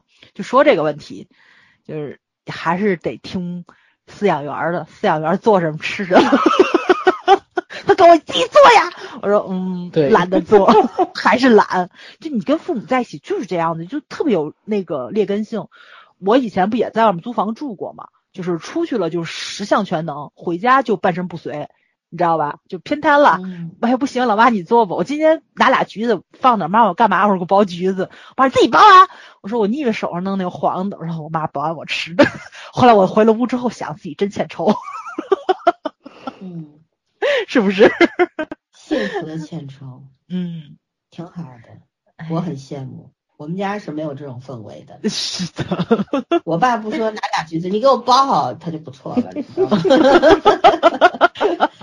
对比出来，幸福都是对比出来的。一家一个模式嘛，就自己觉得没问题就可以，这东西没有什么优劣势，是吧？自己舒坦是最最重要。你看那天，哎，呃，我我跟小玉聊天儿，我说我说我可能到六七十岁的时候，我可能会习惯说身边有人，然后小玉说不会的。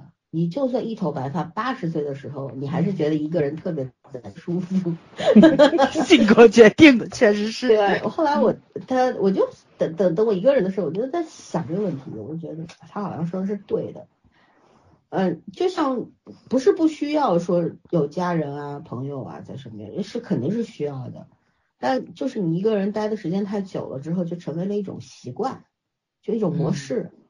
但身边有其他人在的时候，你有时候会烦，这这人好烦，在在旁边添乱的那种感觉，你知道吗？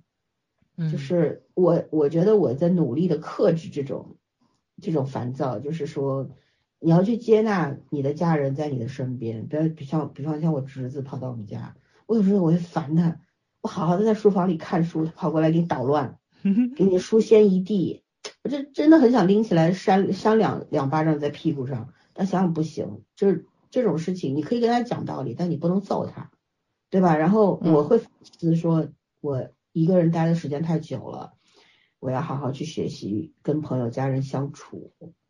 像我们保留自己的私人的空间是对的，可是呢，也要有个限度，因为你毕竟是个群体动物，你不可能永远一个人待着，你做不到，对吧？所以要去接纳。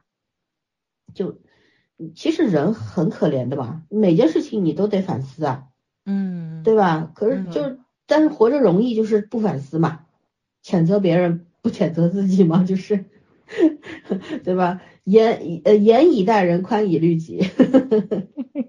嗯，唉，唉，为什么回到唉声叹气上了？就是叹什么气，把把福气都叹没了。有什么福气可言的？就是，哎，哎，现在活下来就是福气了。对，好好的把二零二零、二零二一这两年坚持完吧，嗯活下去才是胜利，活着才能够去想未来嘛。还是要注意安全啊！这两天在小区里看到很多老头，特别是老头啊，老太太还挺惜命的。一些老头平时穿着也挺那个，挺挺好的，穿着打扮，看上去也不是穷，挺富有的，但是我觉得那个意识啊，跟学历跟那个财富拥有多少财富是没有关系的，就真的会有七八个人就不戴着口罩，然后就在一块儿抽烟，然后聊天儿，聊天儿，嗯，啊，我的天呐，就就觉得很崩溃，就觉得就因为每天我们都在去接触一些医护人员，他们因为这个在武汉支援，然后回来需要做心理疏导，然后也会有一些被隔离的人员。其实你看到他们的时候，就觉得真的是一个平行世界，就是小区的这些老头和隔离区的这些人，他不是在一个世界里。我每天都是在觉得特别魔幻，你知道吗？嗯，我不知道哪个是现实，就那种感觉。因为你就即使说这些医生不是在疫区，就是在咱们自己的城市里，谁们家没个亲戚朋友在医院里面啊？他们现在天天不着家，对吧？你你尤尤其在发热门诊更惨，连家都回不去，隔离直接去酒店隔离。你已经两个月没见到自己亲人的话，你不明白他们天天受的是什么罪吗？就像老森他们这个，天天一出去八个小时一摘口罩，脸上全是疹子。那帮医生呢更惨，对啊，那脸上被那个勒的印子啊什么的，穿防穿那个防护服啊什么的，脱了身上所有都是湿疹，你这个这个简直啊！对。有时候想想这帮医生，嗯。所以这他们是伟大的，他们嗯。真的是在牺牲小我成全大我，对吧？嗯。然后，嗯。可是我觉得，所以我是觉得这些这些特别莽撞的、不理智的老年人，当初不肯戴口罩的也是他们，现在是。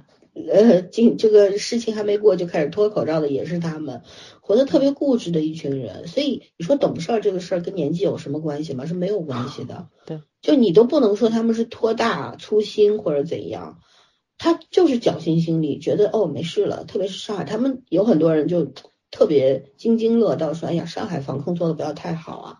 可是嗯嗯就是其实如果哪一天崩溃了，肯定是你们这些人造出来的，对，对吧？就是他们这些人，嗯对啊，真的是，哎，不知道说什么好。就是大家每个人，其实你看，就以前大家没有被拉到同一件事情里的时候，就是大家互相是不了解的。嗯然后当大家都处在同一个情况下的时候，就开始你不得不去去很近距离的去看待一些跟你不同想法的人。嗯然后看到他们的一些匪夷所思的行为、言论的时候呢，我我肯定是会不接受，嗯对吧？我无法接受，可是你你又没办法，因为这都是在现实当中发生的事儿，嗯就你也劝不了他们，你也说服不了他们，怎么办呢？对吧？就像网上公知和这个普通其他网民打仗，都打了好几个月了，各种各样的观点，每一个事儿都能打一遍，反正都是打的我都麻木了，看的你知道吗？嗯我我今天突然在洗澡的时候想通了一个原一个道理，你们知道是什么吗？就是你看，呃，不管是公知啊，还是所谓的文人啊，反正有点文化的人，他写东西啊，咬文嚼字，有时候春秋笔法，有时候他有的一些句子写的你高深莫测，就普通的可能，微博上不是说只有百分之四的人有本科文凭吗？这本科百分之四里边还有很多是没文化的，只有文凭的是吧？那这些人他看不懂啊，他不知道你在说什么云里雾里的，那怎么办呢？我要反击你，我觉得你说的就是不对，可是我不知道怎么打你这个点，我没有办法像辩论选手一样跟你哔哩吧啦的有来有往的，不可能。那么那绝大多数人选择了什么呢？我就直接骂你娘。对 对对，其实你说哪个更理亏，我真的现在已经无法判断了。可是骂人肯定是不对的。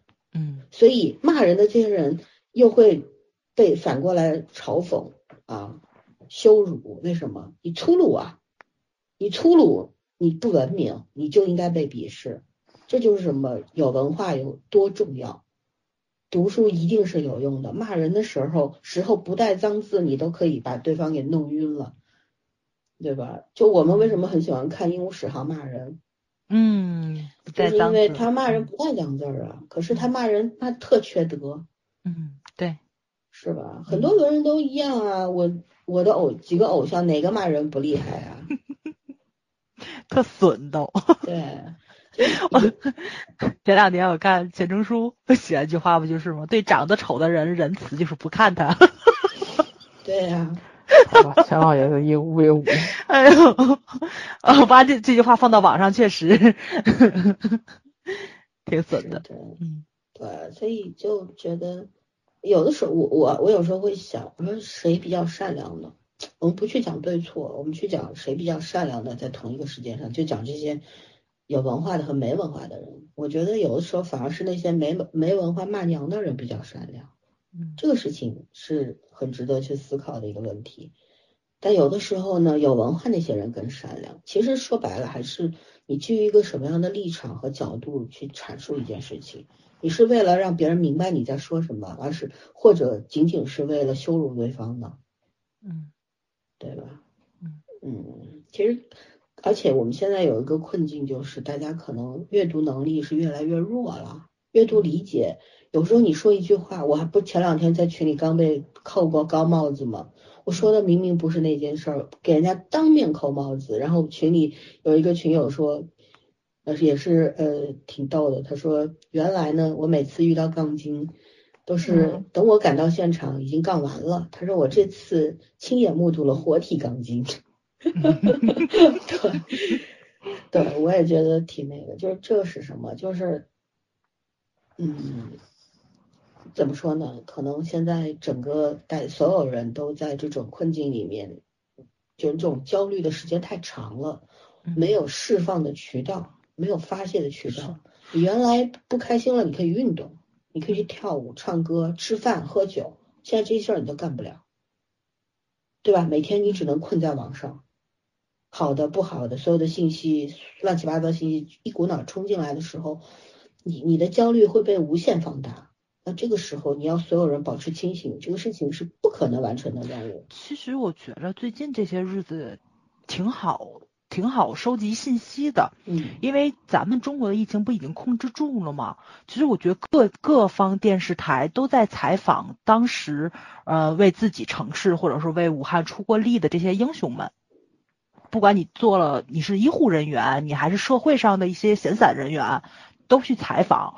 然后其实真的获得了好多信息，就比就比如说，大家当时都在吐槽嘛，就说的是救护车的这个问题。其实真正要运送这个呃已经确诊或者说是疑似病例的人，他需要用负压救护车去运送。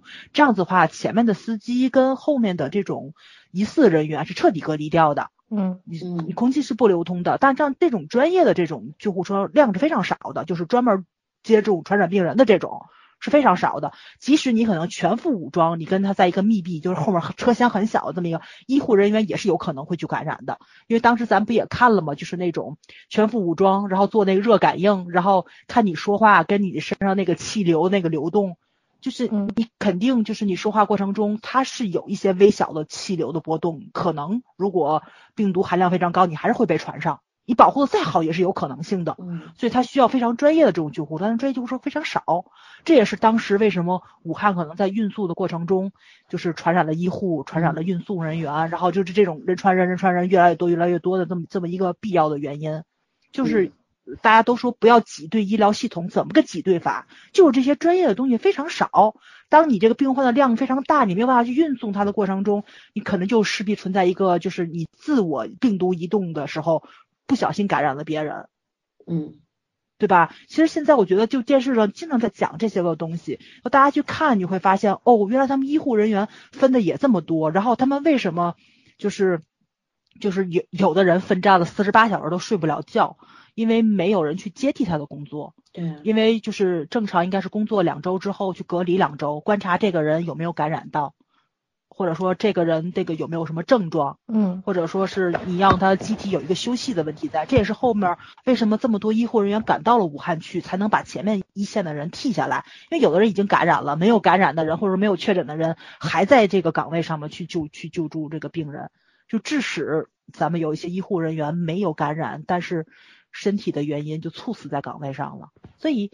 就大家去看的过程中，你就会明白了，就是以前大家在网上霸的那些东西，咱们也挺没有道理的。但是你如果不去了解的话，你永远不知道自己骂错了，你永远不知道自己当时说的那些话是没有道理的。而且当时也没有医护人员或者说是没有现场的那种志愿者有功夫去给你解释这个事情。他有他接受采访解释这功夫，他可能还去救救个人呢。就包括咱们以前八九十年代电视剧，就是这个新闻伦理的问题。我不知道你们有没有印象，我忘了是哪部电视剧了，就是讲的就是那个水灾。然后就是男女主角，女女女主角是个记者，男的是这个当时去那个安徽水患那边去救助灾民的一个就是部队的一个挺高的一个算是那个小头目吧，就是当兵的。然后他们两个人在这个救生艇上，女记者要上去，这个原因被这个男主角拒绝了。他说的是你跟扛起摄像机的这两个人上来，我就少救两两个人，非常现实的一件事情。但是这个女女记者就说了，就说。公民是有知情权的，我是代表报社来的，你必须让我上去。我有什么这个证那个证，我有这个名文那名文，两个人其实都是为了救人，嗯，但就是没有达成共识。然后当时那个女记者说的是是，就是说就我同意你救人是对的，但是公民是有知情权的，我已经拿到了这个手续，我要上去，嗯，所以两个就展开了那个辩论嘛。然后那个后来这这个这个男同胞跟那女同胞两个人后来产生爱情时候去。又去辩论这个话题的时候，这女记者就跟他说了：“你是不是觉得我们记者上那个船就少救两个人？但是你要明白，如果说我把这个新闻报道出去了，然后大家都来关注这个事情，大家就是社会各界，然后比如说是做慈善啊，或者说是怎么样的，其实对救出来的人的另外一种救助，就不是你们当兵的能解决，但是我能解决。哇塞，我就就哎，就想到咱以前老老国剧特别好，就是这种辩论的东西。”其实是非常带动话题去引引人思考的，包括现在电视上讲的这些个，就是当时发生的那些事情。如果大家再进一步去看的话，你就会知道以前自己说的话哪里有漏洞。其实我觉得这是一个成长吧，就是你可能会知道自己可能，因为你毕竟不是专业人士，对吧？行业跟行业之间也是有自己不同的立场，有自己。的局限性在里面的，但是你你只能去了解它，尽可能的获取信息，你才能够让自己说的话不这么的偏颇吧。嗯，对对，有的时候就是让子弹多飞一会儿，因为当下我们一直说当下你无从判断，因为你的信息不够。对，你你看到的只是一个一个面，一个很小的切面，你就要急着急着下判断，急着骂人，那是你自己的问题。但很多事情，你像当时在武汉的时候，大家都整个系统都崩溃了，是这么重新开始理顺的，然后一步步走到今天，然后武汉四月八号重新开封了，就是大家又可以像回到原先的那种那那种生活，那种正正常的自由往来的那个状态。对，但是有很多事情当时我们不了解。就算是武汉当地人，他在家里边待着，他也不了解。大家能看到什么？无非是楼上楼下，还有自己小区里面，或者是小区超市外面超市的一些情况。因为你的你的行动路径受限了，你的视野范围缩小了，所以大家看到的都是一个很小的切面。那么这个时候真的不要急着去下判断，很多的事情就是当这个事情趋于稳定了，我们才会。开始去回忆、去检讨、去反省，对吧？去总结，那很多时候那个真相才会真正的出现。而我们普通人要做的是去去判断那个真相，然后去相信它，而不是说，你看当时你们做的不好，所以你们现在都是胡说八道，都是为了掩饰，这就没意思了。就就我觉得还是一个人格局的问题，有些人就没有格局，所以他什么都不相信。对，嗯，对吧？嗯，还是要去了解。其实我觉得很多人都付出了非常非常多，对。而且我觉得很多理智的人可能是不屑于跟那些只会骂娘的人去探讨这些个你说的他听不懂，没错，对吧？降维这个事情特别辛苦，嗯，大家双方都痛苦，何必呢？对对，所以现在还是挺好的，去了解一下我们正在发生的时候，刚刚过去的事情，嗯，就是多看看新闻，多看一些采访杂志，然后。现在很多，我觉得自媒体啊，真的是现在基本上很多都是烂的，极少数是优秀的，大多数也没什么看的必要。但现在很多的官方媒体呢，又处于一种比较失声的一个状态，所以你也无从选择，所以还是自己如何去甄别，怎么去获得信息，怎么去收集信息，你那个渠道很重要。那么你去识别那个渠道能力也很重要。嗯，所以一时半会儿可能练不好，可是这是一个好的机会。嗯，你可以通过这个机会去慢慢的改变自己，去积累一些你曾经没有过的东西，是是一个很好的学习的机会。嗯，对吧？疫疫情，它当然是个坏事情，它你不需要去感激它。可是当一个事情发生的时候，你真的只能被打倒吗？我觉得能做的事情特别多，关键是你想不想做，能不能做，做不做得到，嗯，是吧？对，嗯嗯，啊，我就觉得 聊这种漫无目的的话题，就真的不知道要说什么好。就是嗯其实我我就说点开心的，就说我在这几个月里面，我觉得我活得特别积极，就可能我我因为老三你做了很多特别实际的事情，就是你帮助了人呢，嗯，就是日常，我不是说工作方面，我就是日啊嗯日常我我其实本来是一个比较漫不经心的人，就是很多事 情嗯我觉得很简单，可对别人可能挺难的。可是就像烧菜，有些人说，哎，你怎么嗯你怎么看一眼菜单，你这个这个菜谱你就会了呢？我觉得可能是上辈子是个厨子，我作证啊，因为我们出去旅游，我经常住民宿，饭都是老三做的。对。但其实我没有去学过，就但也我也不觉得我自己做的有多好。退休以后可以当个厨子了。就至少能吃吧，离厨子还远很好吃，很很好吃。对，就是就是这么一个，就是呃，我我曾经对这些事情都没有很重视，但反而就在这个几十天里边，我开始去刻意的去重视这些事情。比方说，我以前可能会我喜欢吃海鲜，一整整个一个月我都会天天都会有鱼虾蟹在桌上，我现在不会，我现在就是说会去尝试一些我以前不爱吃的，比方山药、芹菜。啊、这些东西，甚至于会去吃洋葱，这不是为了什么它会杀看菌才什么去吃的，什么。对，而是而是就是说有意识的去改变一下，就因为你想你过去的三十多年活的也比较无趣嘛，那你就当现在是一个契机，去尝试一些对你来说很新很怎么说很新鲜的事物，然后做一些你没有做过的事儿或者一直拒绝的事儿，只要不是就违法乱纪，对吧？嗯坑人别害人坑人就可以了，你自己能力范围内的完全可以去做的事儿，可以去尝试。然后像我从来没有养过多肉以外的植物，因为肯定会死。养多肉是因为 它它只要你不太勤奋，它就不太会死。会笑死，多肉会死，一般都是太勤浇水浇多了。对，浇死了啊！我是一个懒人，所以我养植物就养多肉，我也不养动物，因为我觉得我自己都没有时间照顾自己，我不可能去照顾你这次疫情收养了一只小狗啊？给他爸了也弄给我爸了？他没空。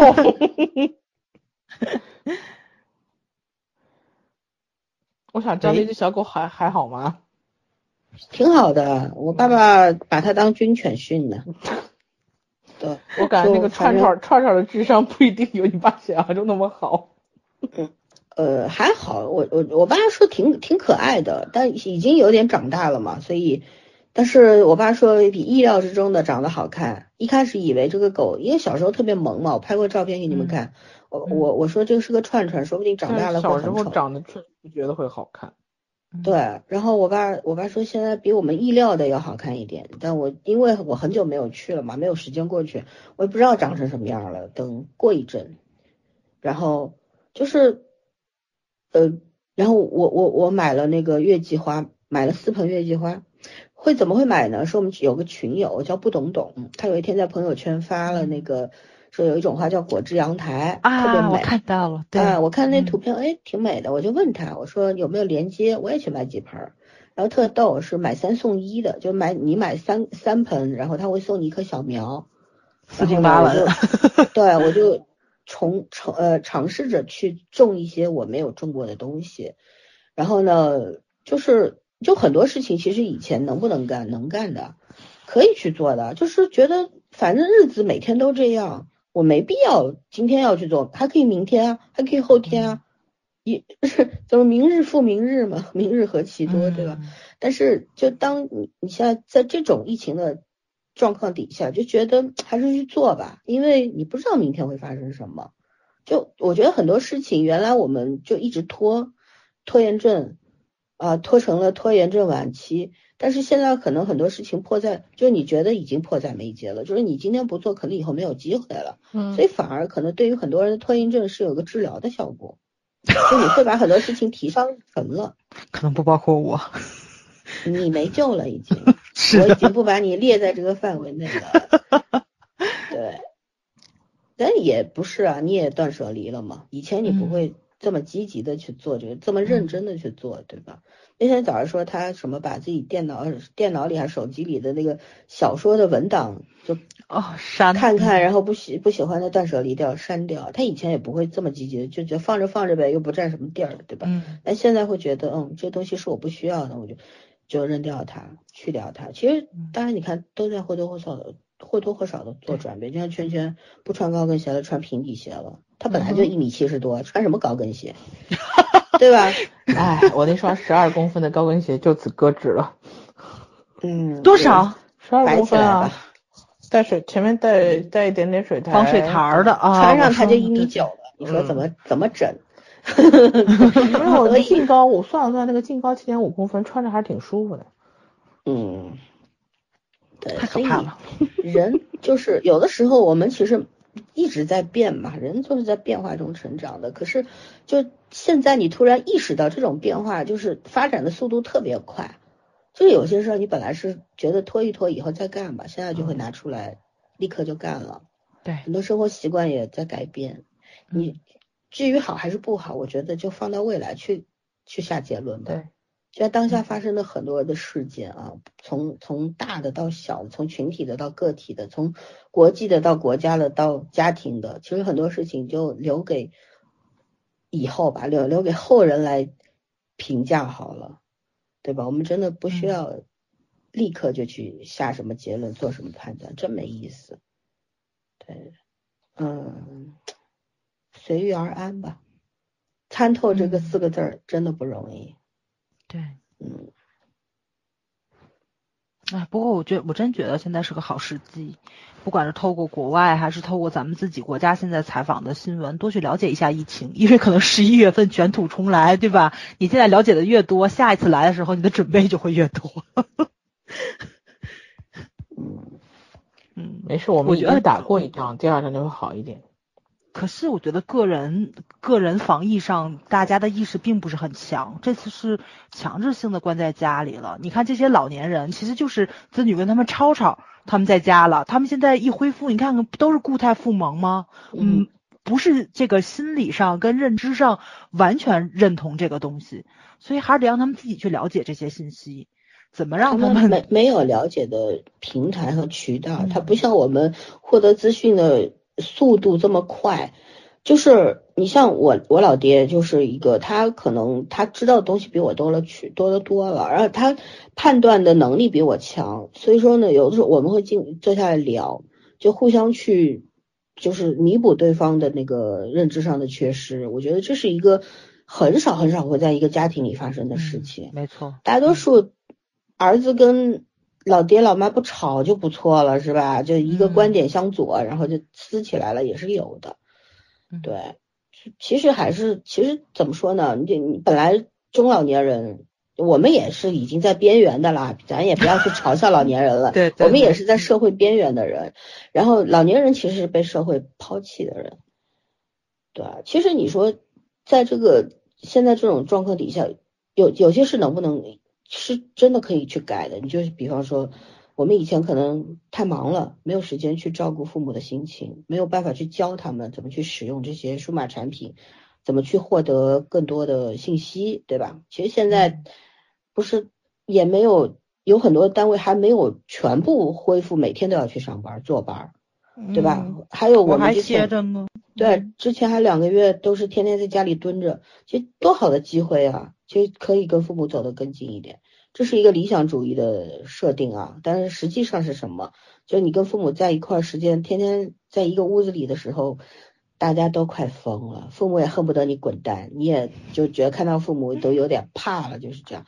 距离产生美，远香近臭，这是自然规律啊。所以，可是我我觉得还是要方法，就是有的时候如果处理的好的话，可能会有一个负负得正的好的效果，也是也也未必，对吧？早儿不就跟父母处的很好吗？前所未有的好吗？是的，嗯，放弃了任何抵抗，当甘心当一只小宠物，这个时候生活就美好起来了。事实如此啊，真的。是的，是的。其实我觉得长辈也不像大家想象中这么的冥顽不灵。嗯。因为我刚开始就是从过年的时候说服他们不要聚会，是是费了非常大的劲儿。但是当他们后来发现我说的是对的时候，我发现他们也就是非常听你的话，就是他们即使就是可能嘴上嘴有点硬或者是怎么样的，但是他们。会听你说了，我觉得这就是很难的，并且最后也按照你想的那样子去做了，我觉得这就是非常难得的一件事情。他们可能其实就是像老三说的，就是在这个家庭这个叫什么来着阶层转换上，他们肯定心理上是有一种落差在的，因为毕竟他们岁数大了，他们可能要把家里的这个地位性主动权的这个东西交到你手上。就跟他们退休会有心理上的不平衡是一样的，因为觉得自己没用或者怎么样，但他们就对他们就不能承认这种东西，所以他们可能会从行动上或者说从这个言语上有一种抵抗在。但是呢，你如果真的是把自己姿态放得非常低，啊，他们瞬间就会听你的了。其实我觉得真的是没有干了过子女的父母，这话确实是对的。当然前提是要沟通的问题，注意方式方法，对吧？你要靠吵架是解决不了问题，讲道理才可以。还有就是要给给他们更多的信息，让他们他可能不相信你，可他可是他相信央视新闻啊，他相信专家呀，对对吧？你把更多的信息拉到他面前，给他一个学习的。这么这么这这么一个氛围，所以他就会改，没错，也是这样的，就是可能很多事情真的很难很难，难到什么程度？就是人与人之间沟通可能是这个世界上最难的一件事儿，可是有好好做，能不能就是做的就是大家互相关系能够近一点，更好一点，完全可以啊，对吧？嗯，就事在人为嘛。还有一个就我们有的时候是把孩子想的过于幼稚。然后把老年人想的过于固执和无知，其实不是。然后年纪大的人，我们的父母吃的吃的饭比我们吃的饭多多了吧？也不说盐啊，只说饭。他看过世界，可能没有我们有些父母没有出过或者怎么样，他可能看过的世界没有那么大。可是很多事情都是相通的，他见识过的东西未必比我们少。嗯，对，对吧？生活经验丰富，对，所以不要去轻视他们。还有孩子，不要总觉得孩子懂什么呀，跟他有什么好说的呀？不是的，小孩子都会看脸色的。然后你跟他好好讲道理，他完全可以。没错，对，所以还是我还是自己的观点的问题。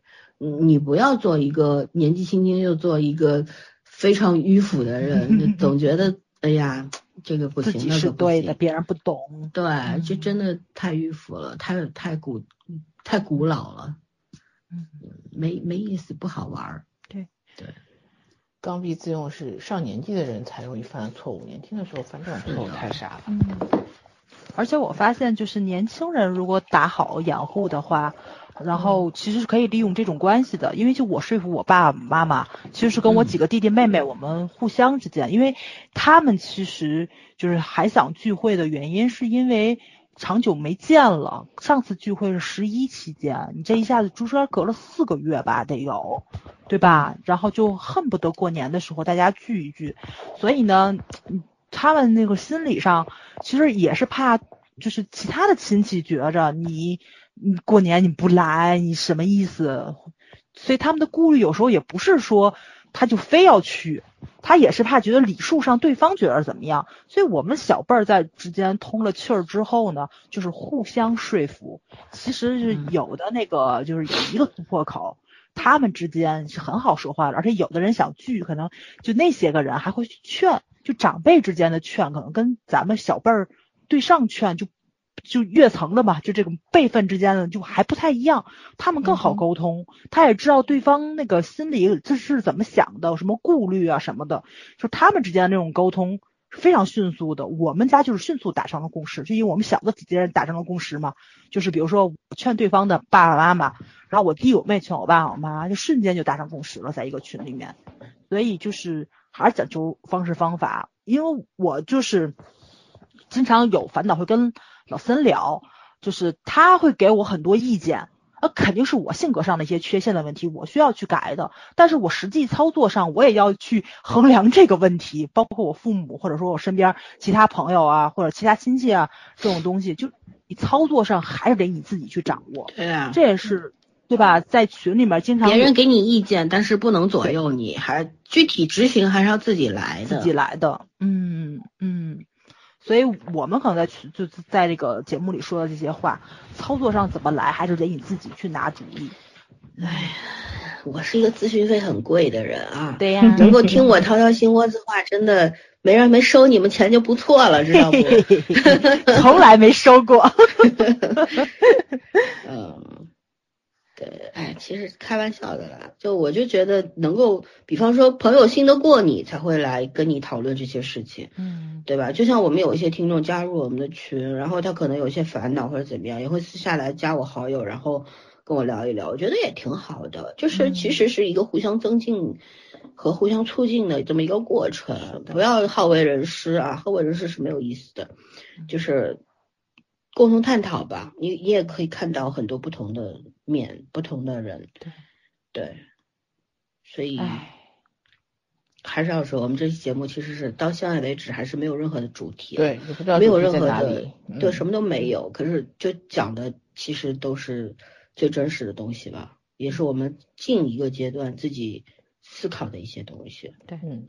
因为现在口罩还摘不了嘛，大家肯定是有烦恼的，怎么解决还是得自己做好再戴一年的准备。对，是的。唉，希望今天还在讲，大家现在没有戴口罩的时候，感觉跟裸奔差不多。因为我同事今天你已经不习惯，对，超级不习惯。就是我我我同事今天是下午，因为中午睡觉都摘了嘛，摘了之后，然后下午起来就经常会忘，我也会忘。然后我同事是今天。醒了以后，直接跑到楼上楼领导办公室转了一圈，下来之后觉得有点清凉感，然后突然想起来没戴口罩，没戴口罩。然后我我 我我今天中午是，我今天中午是就是吃完饭以后，我去倒完垃圾，我就去车里睡觉了。然后睡睡醒了之后，我发现完蛋，我没拿会换的口罩上来，我没办法爬楼梯爬上去，不敢坐电梯。然后最搞笑的是我另外一个同事说，哎呀，很正常，我昨天早上去吃早饭。周围所有人都看着我，我一直都不知道他为什么看着我，一直到我回家才发现我没戴口罩。嗯，对。我有一天去倒垃圾啊，然后因为那就是我下楼之后，我都没有意识到。嗯。然后走到垃圾桶旁的时候，突然好多人都在那儿倒垃圾，我突然一下想起来我没有戴口罩。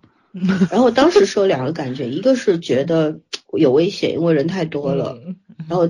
那又不能拎着两袋垃圾就回去嘛，对吧？那我就站在远远的，站在一个没有人的地方，然后等他们都走开了，我再去倒。但那几分钟里边，我就觉得有一种醉氧的感觉，就你太久没有在室外这种自由的呼吸了，就有点辣鼻子那个感觉，你不已经不习惯了。后来我就 回到家之后，我就在想呀，如果有一天我们永远摘不了这个口罩，要一辈子戴下去的时候，这件事情到那个时候，我们又会。在一个什么样的心境里面呢？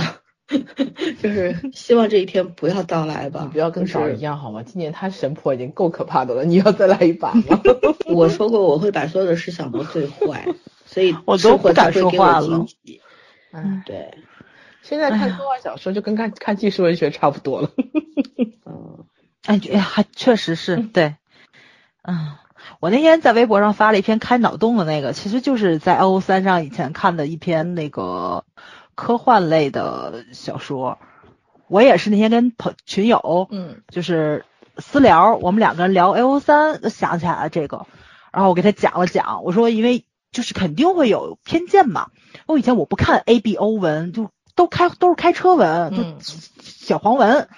但是我看了几篇特别好的 A B O 文之后，就打破了我的偏见，就是任何设定端看是谁写的。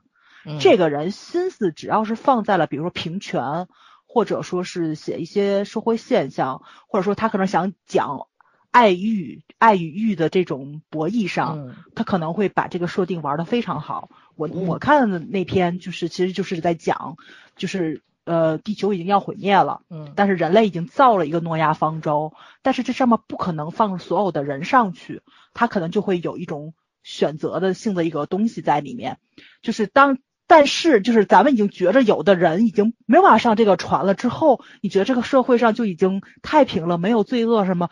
错，完全错。就是，就是他可能是想讲男权的那种留种的思想，你们明白吗？就我嗯上不去了，我嗯儿子一定要上去。他可能会有年龄限制，比如说十四岁以下，然后就会挑一些呃非常优秀的孩童上去，那么孩子的可能性会很高。你会看到有权有势的阿尔法就开始大规模的用自己的权势跟金钱去奴役欧欧米伽，给他生孩子。嗯然后呢，就是就是最后一个未成年的一个欧米伽，就是法官把权利给了他，就是因为名额嘛，还有名额，就是跟他说的是，因为他的妈妈也是个欧米伽，就被人就是那个奴役之后生下了他的有弟弟跟妹妹，就是也是性奴嘛，法官就把这个选择权给他了，说你同不同意你的弟弟妹妹上这个船？他当时说的是不同意。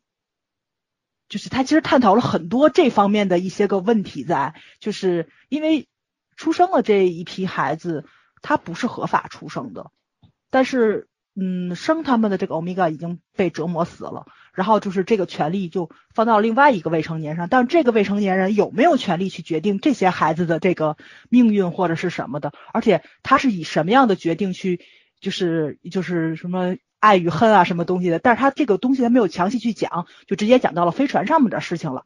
其实就是这飞船在找求新家园的过程中，哎，我还没讲开小说呢，我我我快速讲一下啊，在找寻新家园的过程中，可能会有很多，就跟咱们在看《流浪地球》一样，比如说到了木星了，发生了危险了，然后这些休眠的有一批人就会被唤醒，他们是来解决问题的。这一批人里面可能就是呃有修飞船，还有保安一系列的，但是在这个过程中呢，就是。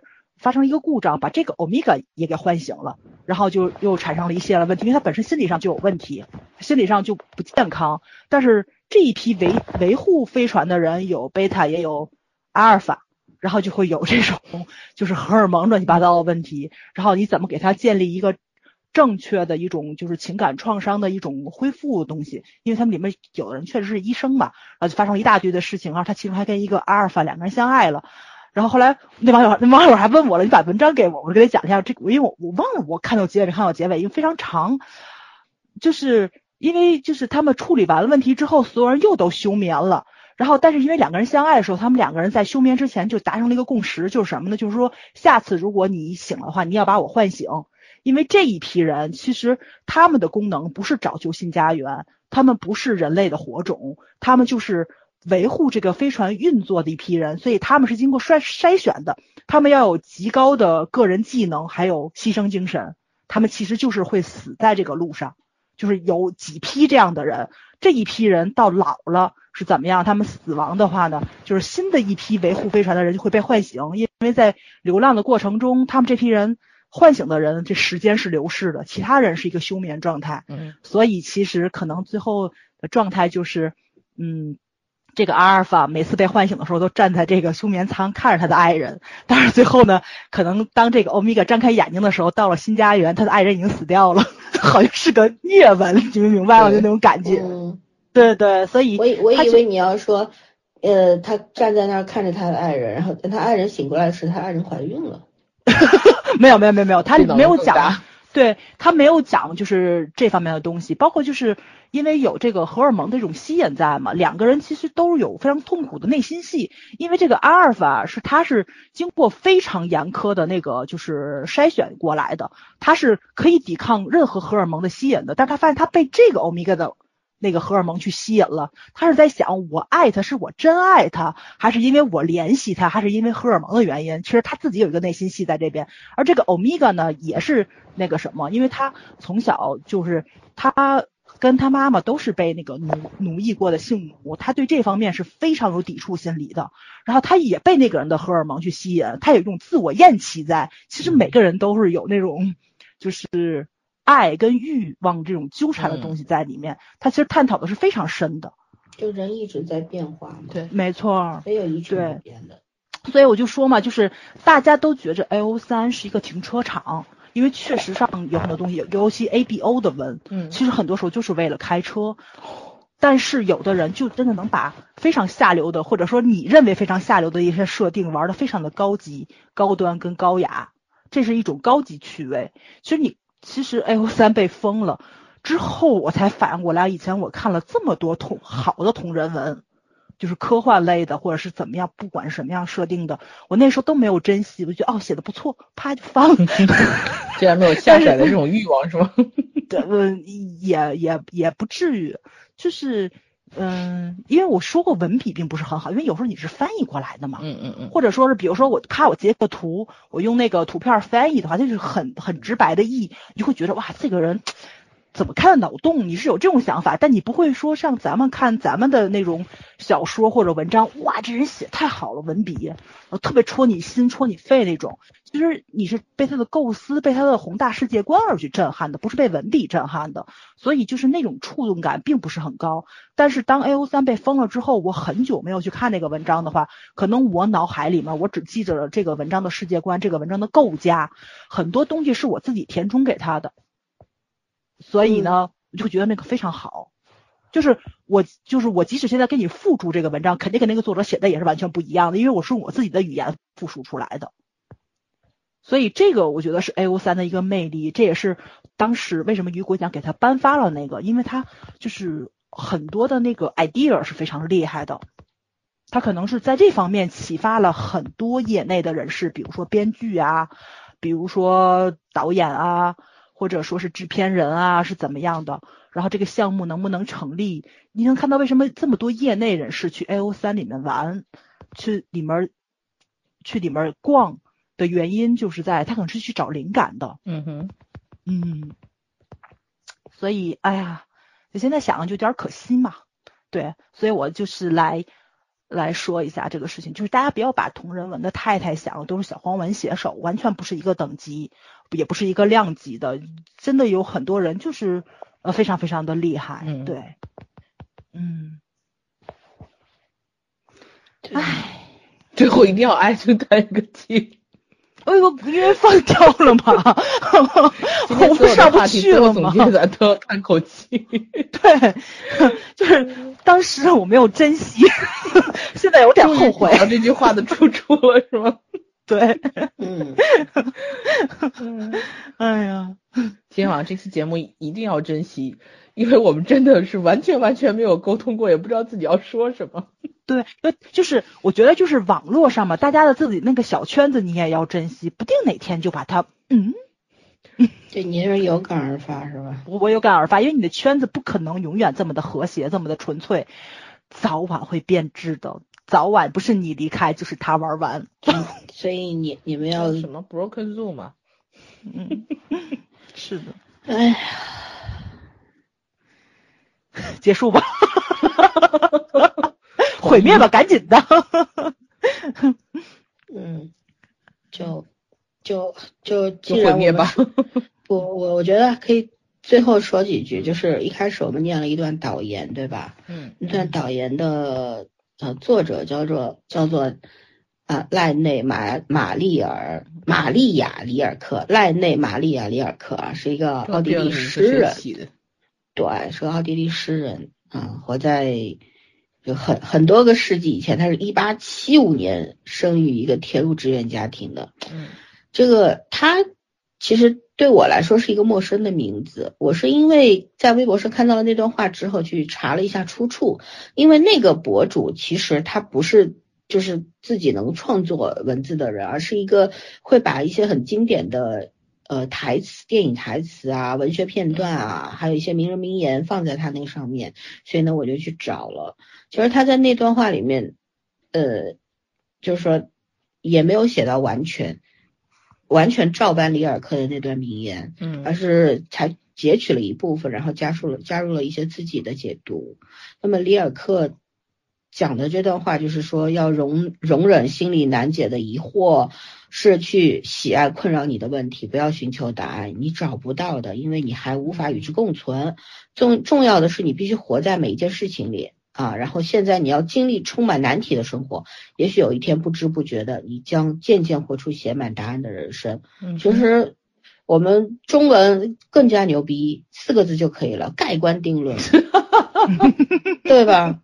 没有那么长一段，就是为什么说盖棺定论？因为曾经的那个，在你死之前，其实你对自己的判断都不一定是精确的，别人对你的判断也肯定是不准确的。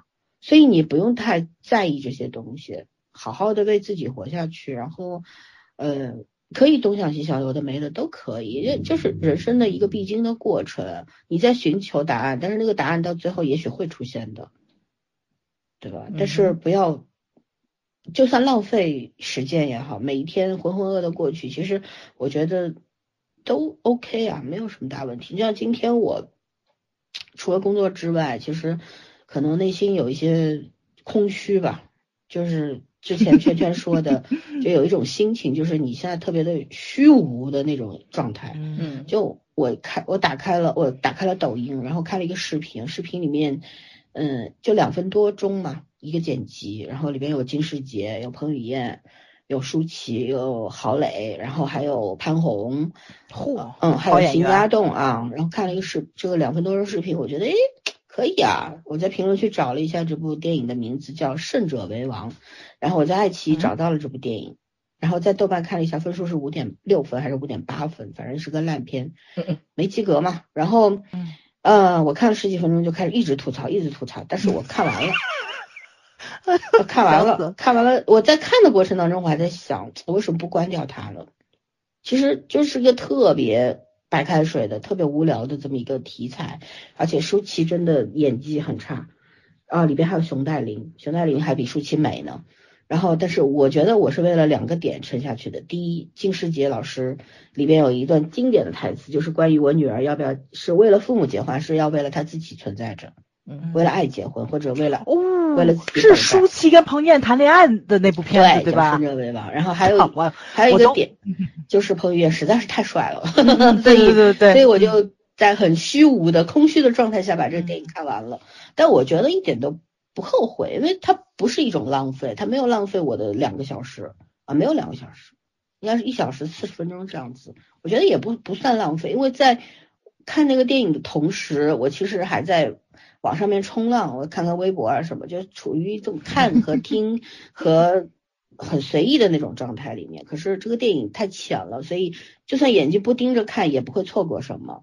但你要说你要说浪费了这个两个小时吧，我觉得我是不承认的，因为我觉得有很多东西可能当下觉得挺无趣的，或者觉得没什么意义，但是很多东西就是真的让子弹多飞一会儿，以后或许它真的有用，所以。不要急着下判断吧，我觉得这是我们今天所说的一个宗旨啊，就是任何的对生活的那个、对未来的期待、对未来的看法、对生活的当下的一些反省啊、总结啊等等啊，都不要急着下判断，对，不要找那个答案，保持这种绝望的热爱，好好的生活下去就可以了。保持绝望，你才能你才能继续寻找答案，是吗？对，就真的就不要放弃嘛，就是就算以后的日子会比现在。惨很多，也不要放弃，因为你到了一个境遇底下，你自然会有一条新的路可以走了。嗯，这倒是对，嗯，对呀。我们去年以为今年会很难，但是今年确实也很难，可是难的跟我们想象中完全不一样。也许明年更难。嗯，对对对，这话他说没事儿啊，我就不能说。你记住，你你闭嘴就好。对我我我闭嘴就好。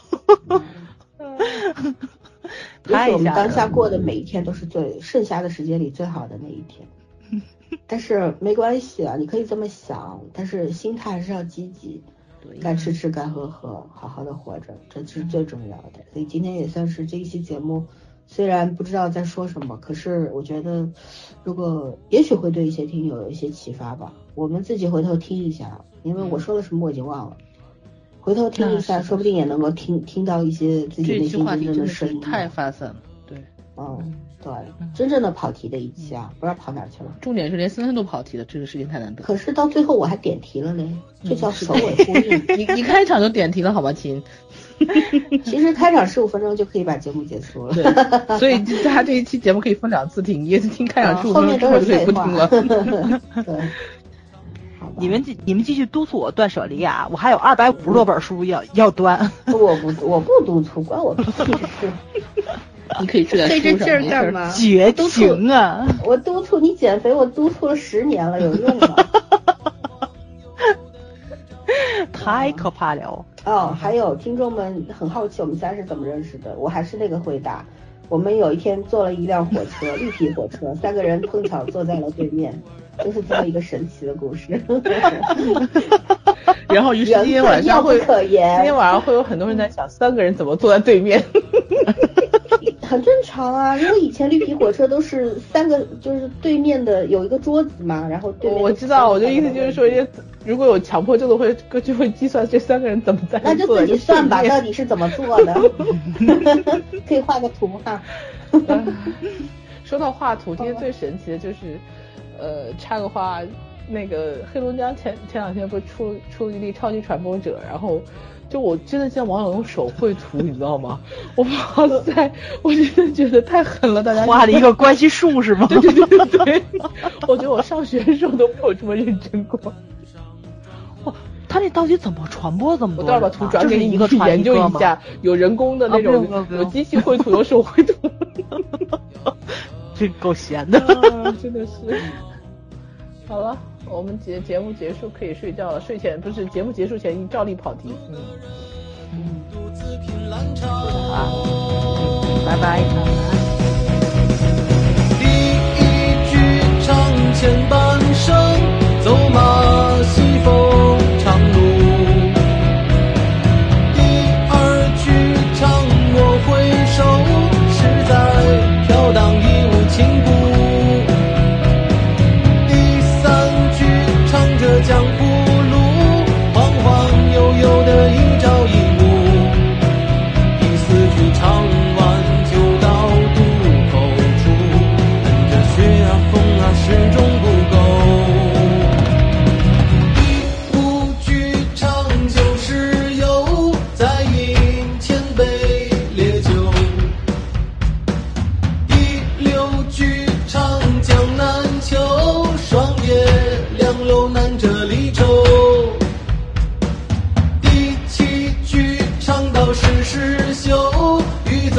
走还留却难收回首。第八句唱完含泪望远处，望着山川河水倾注而走，独自行走。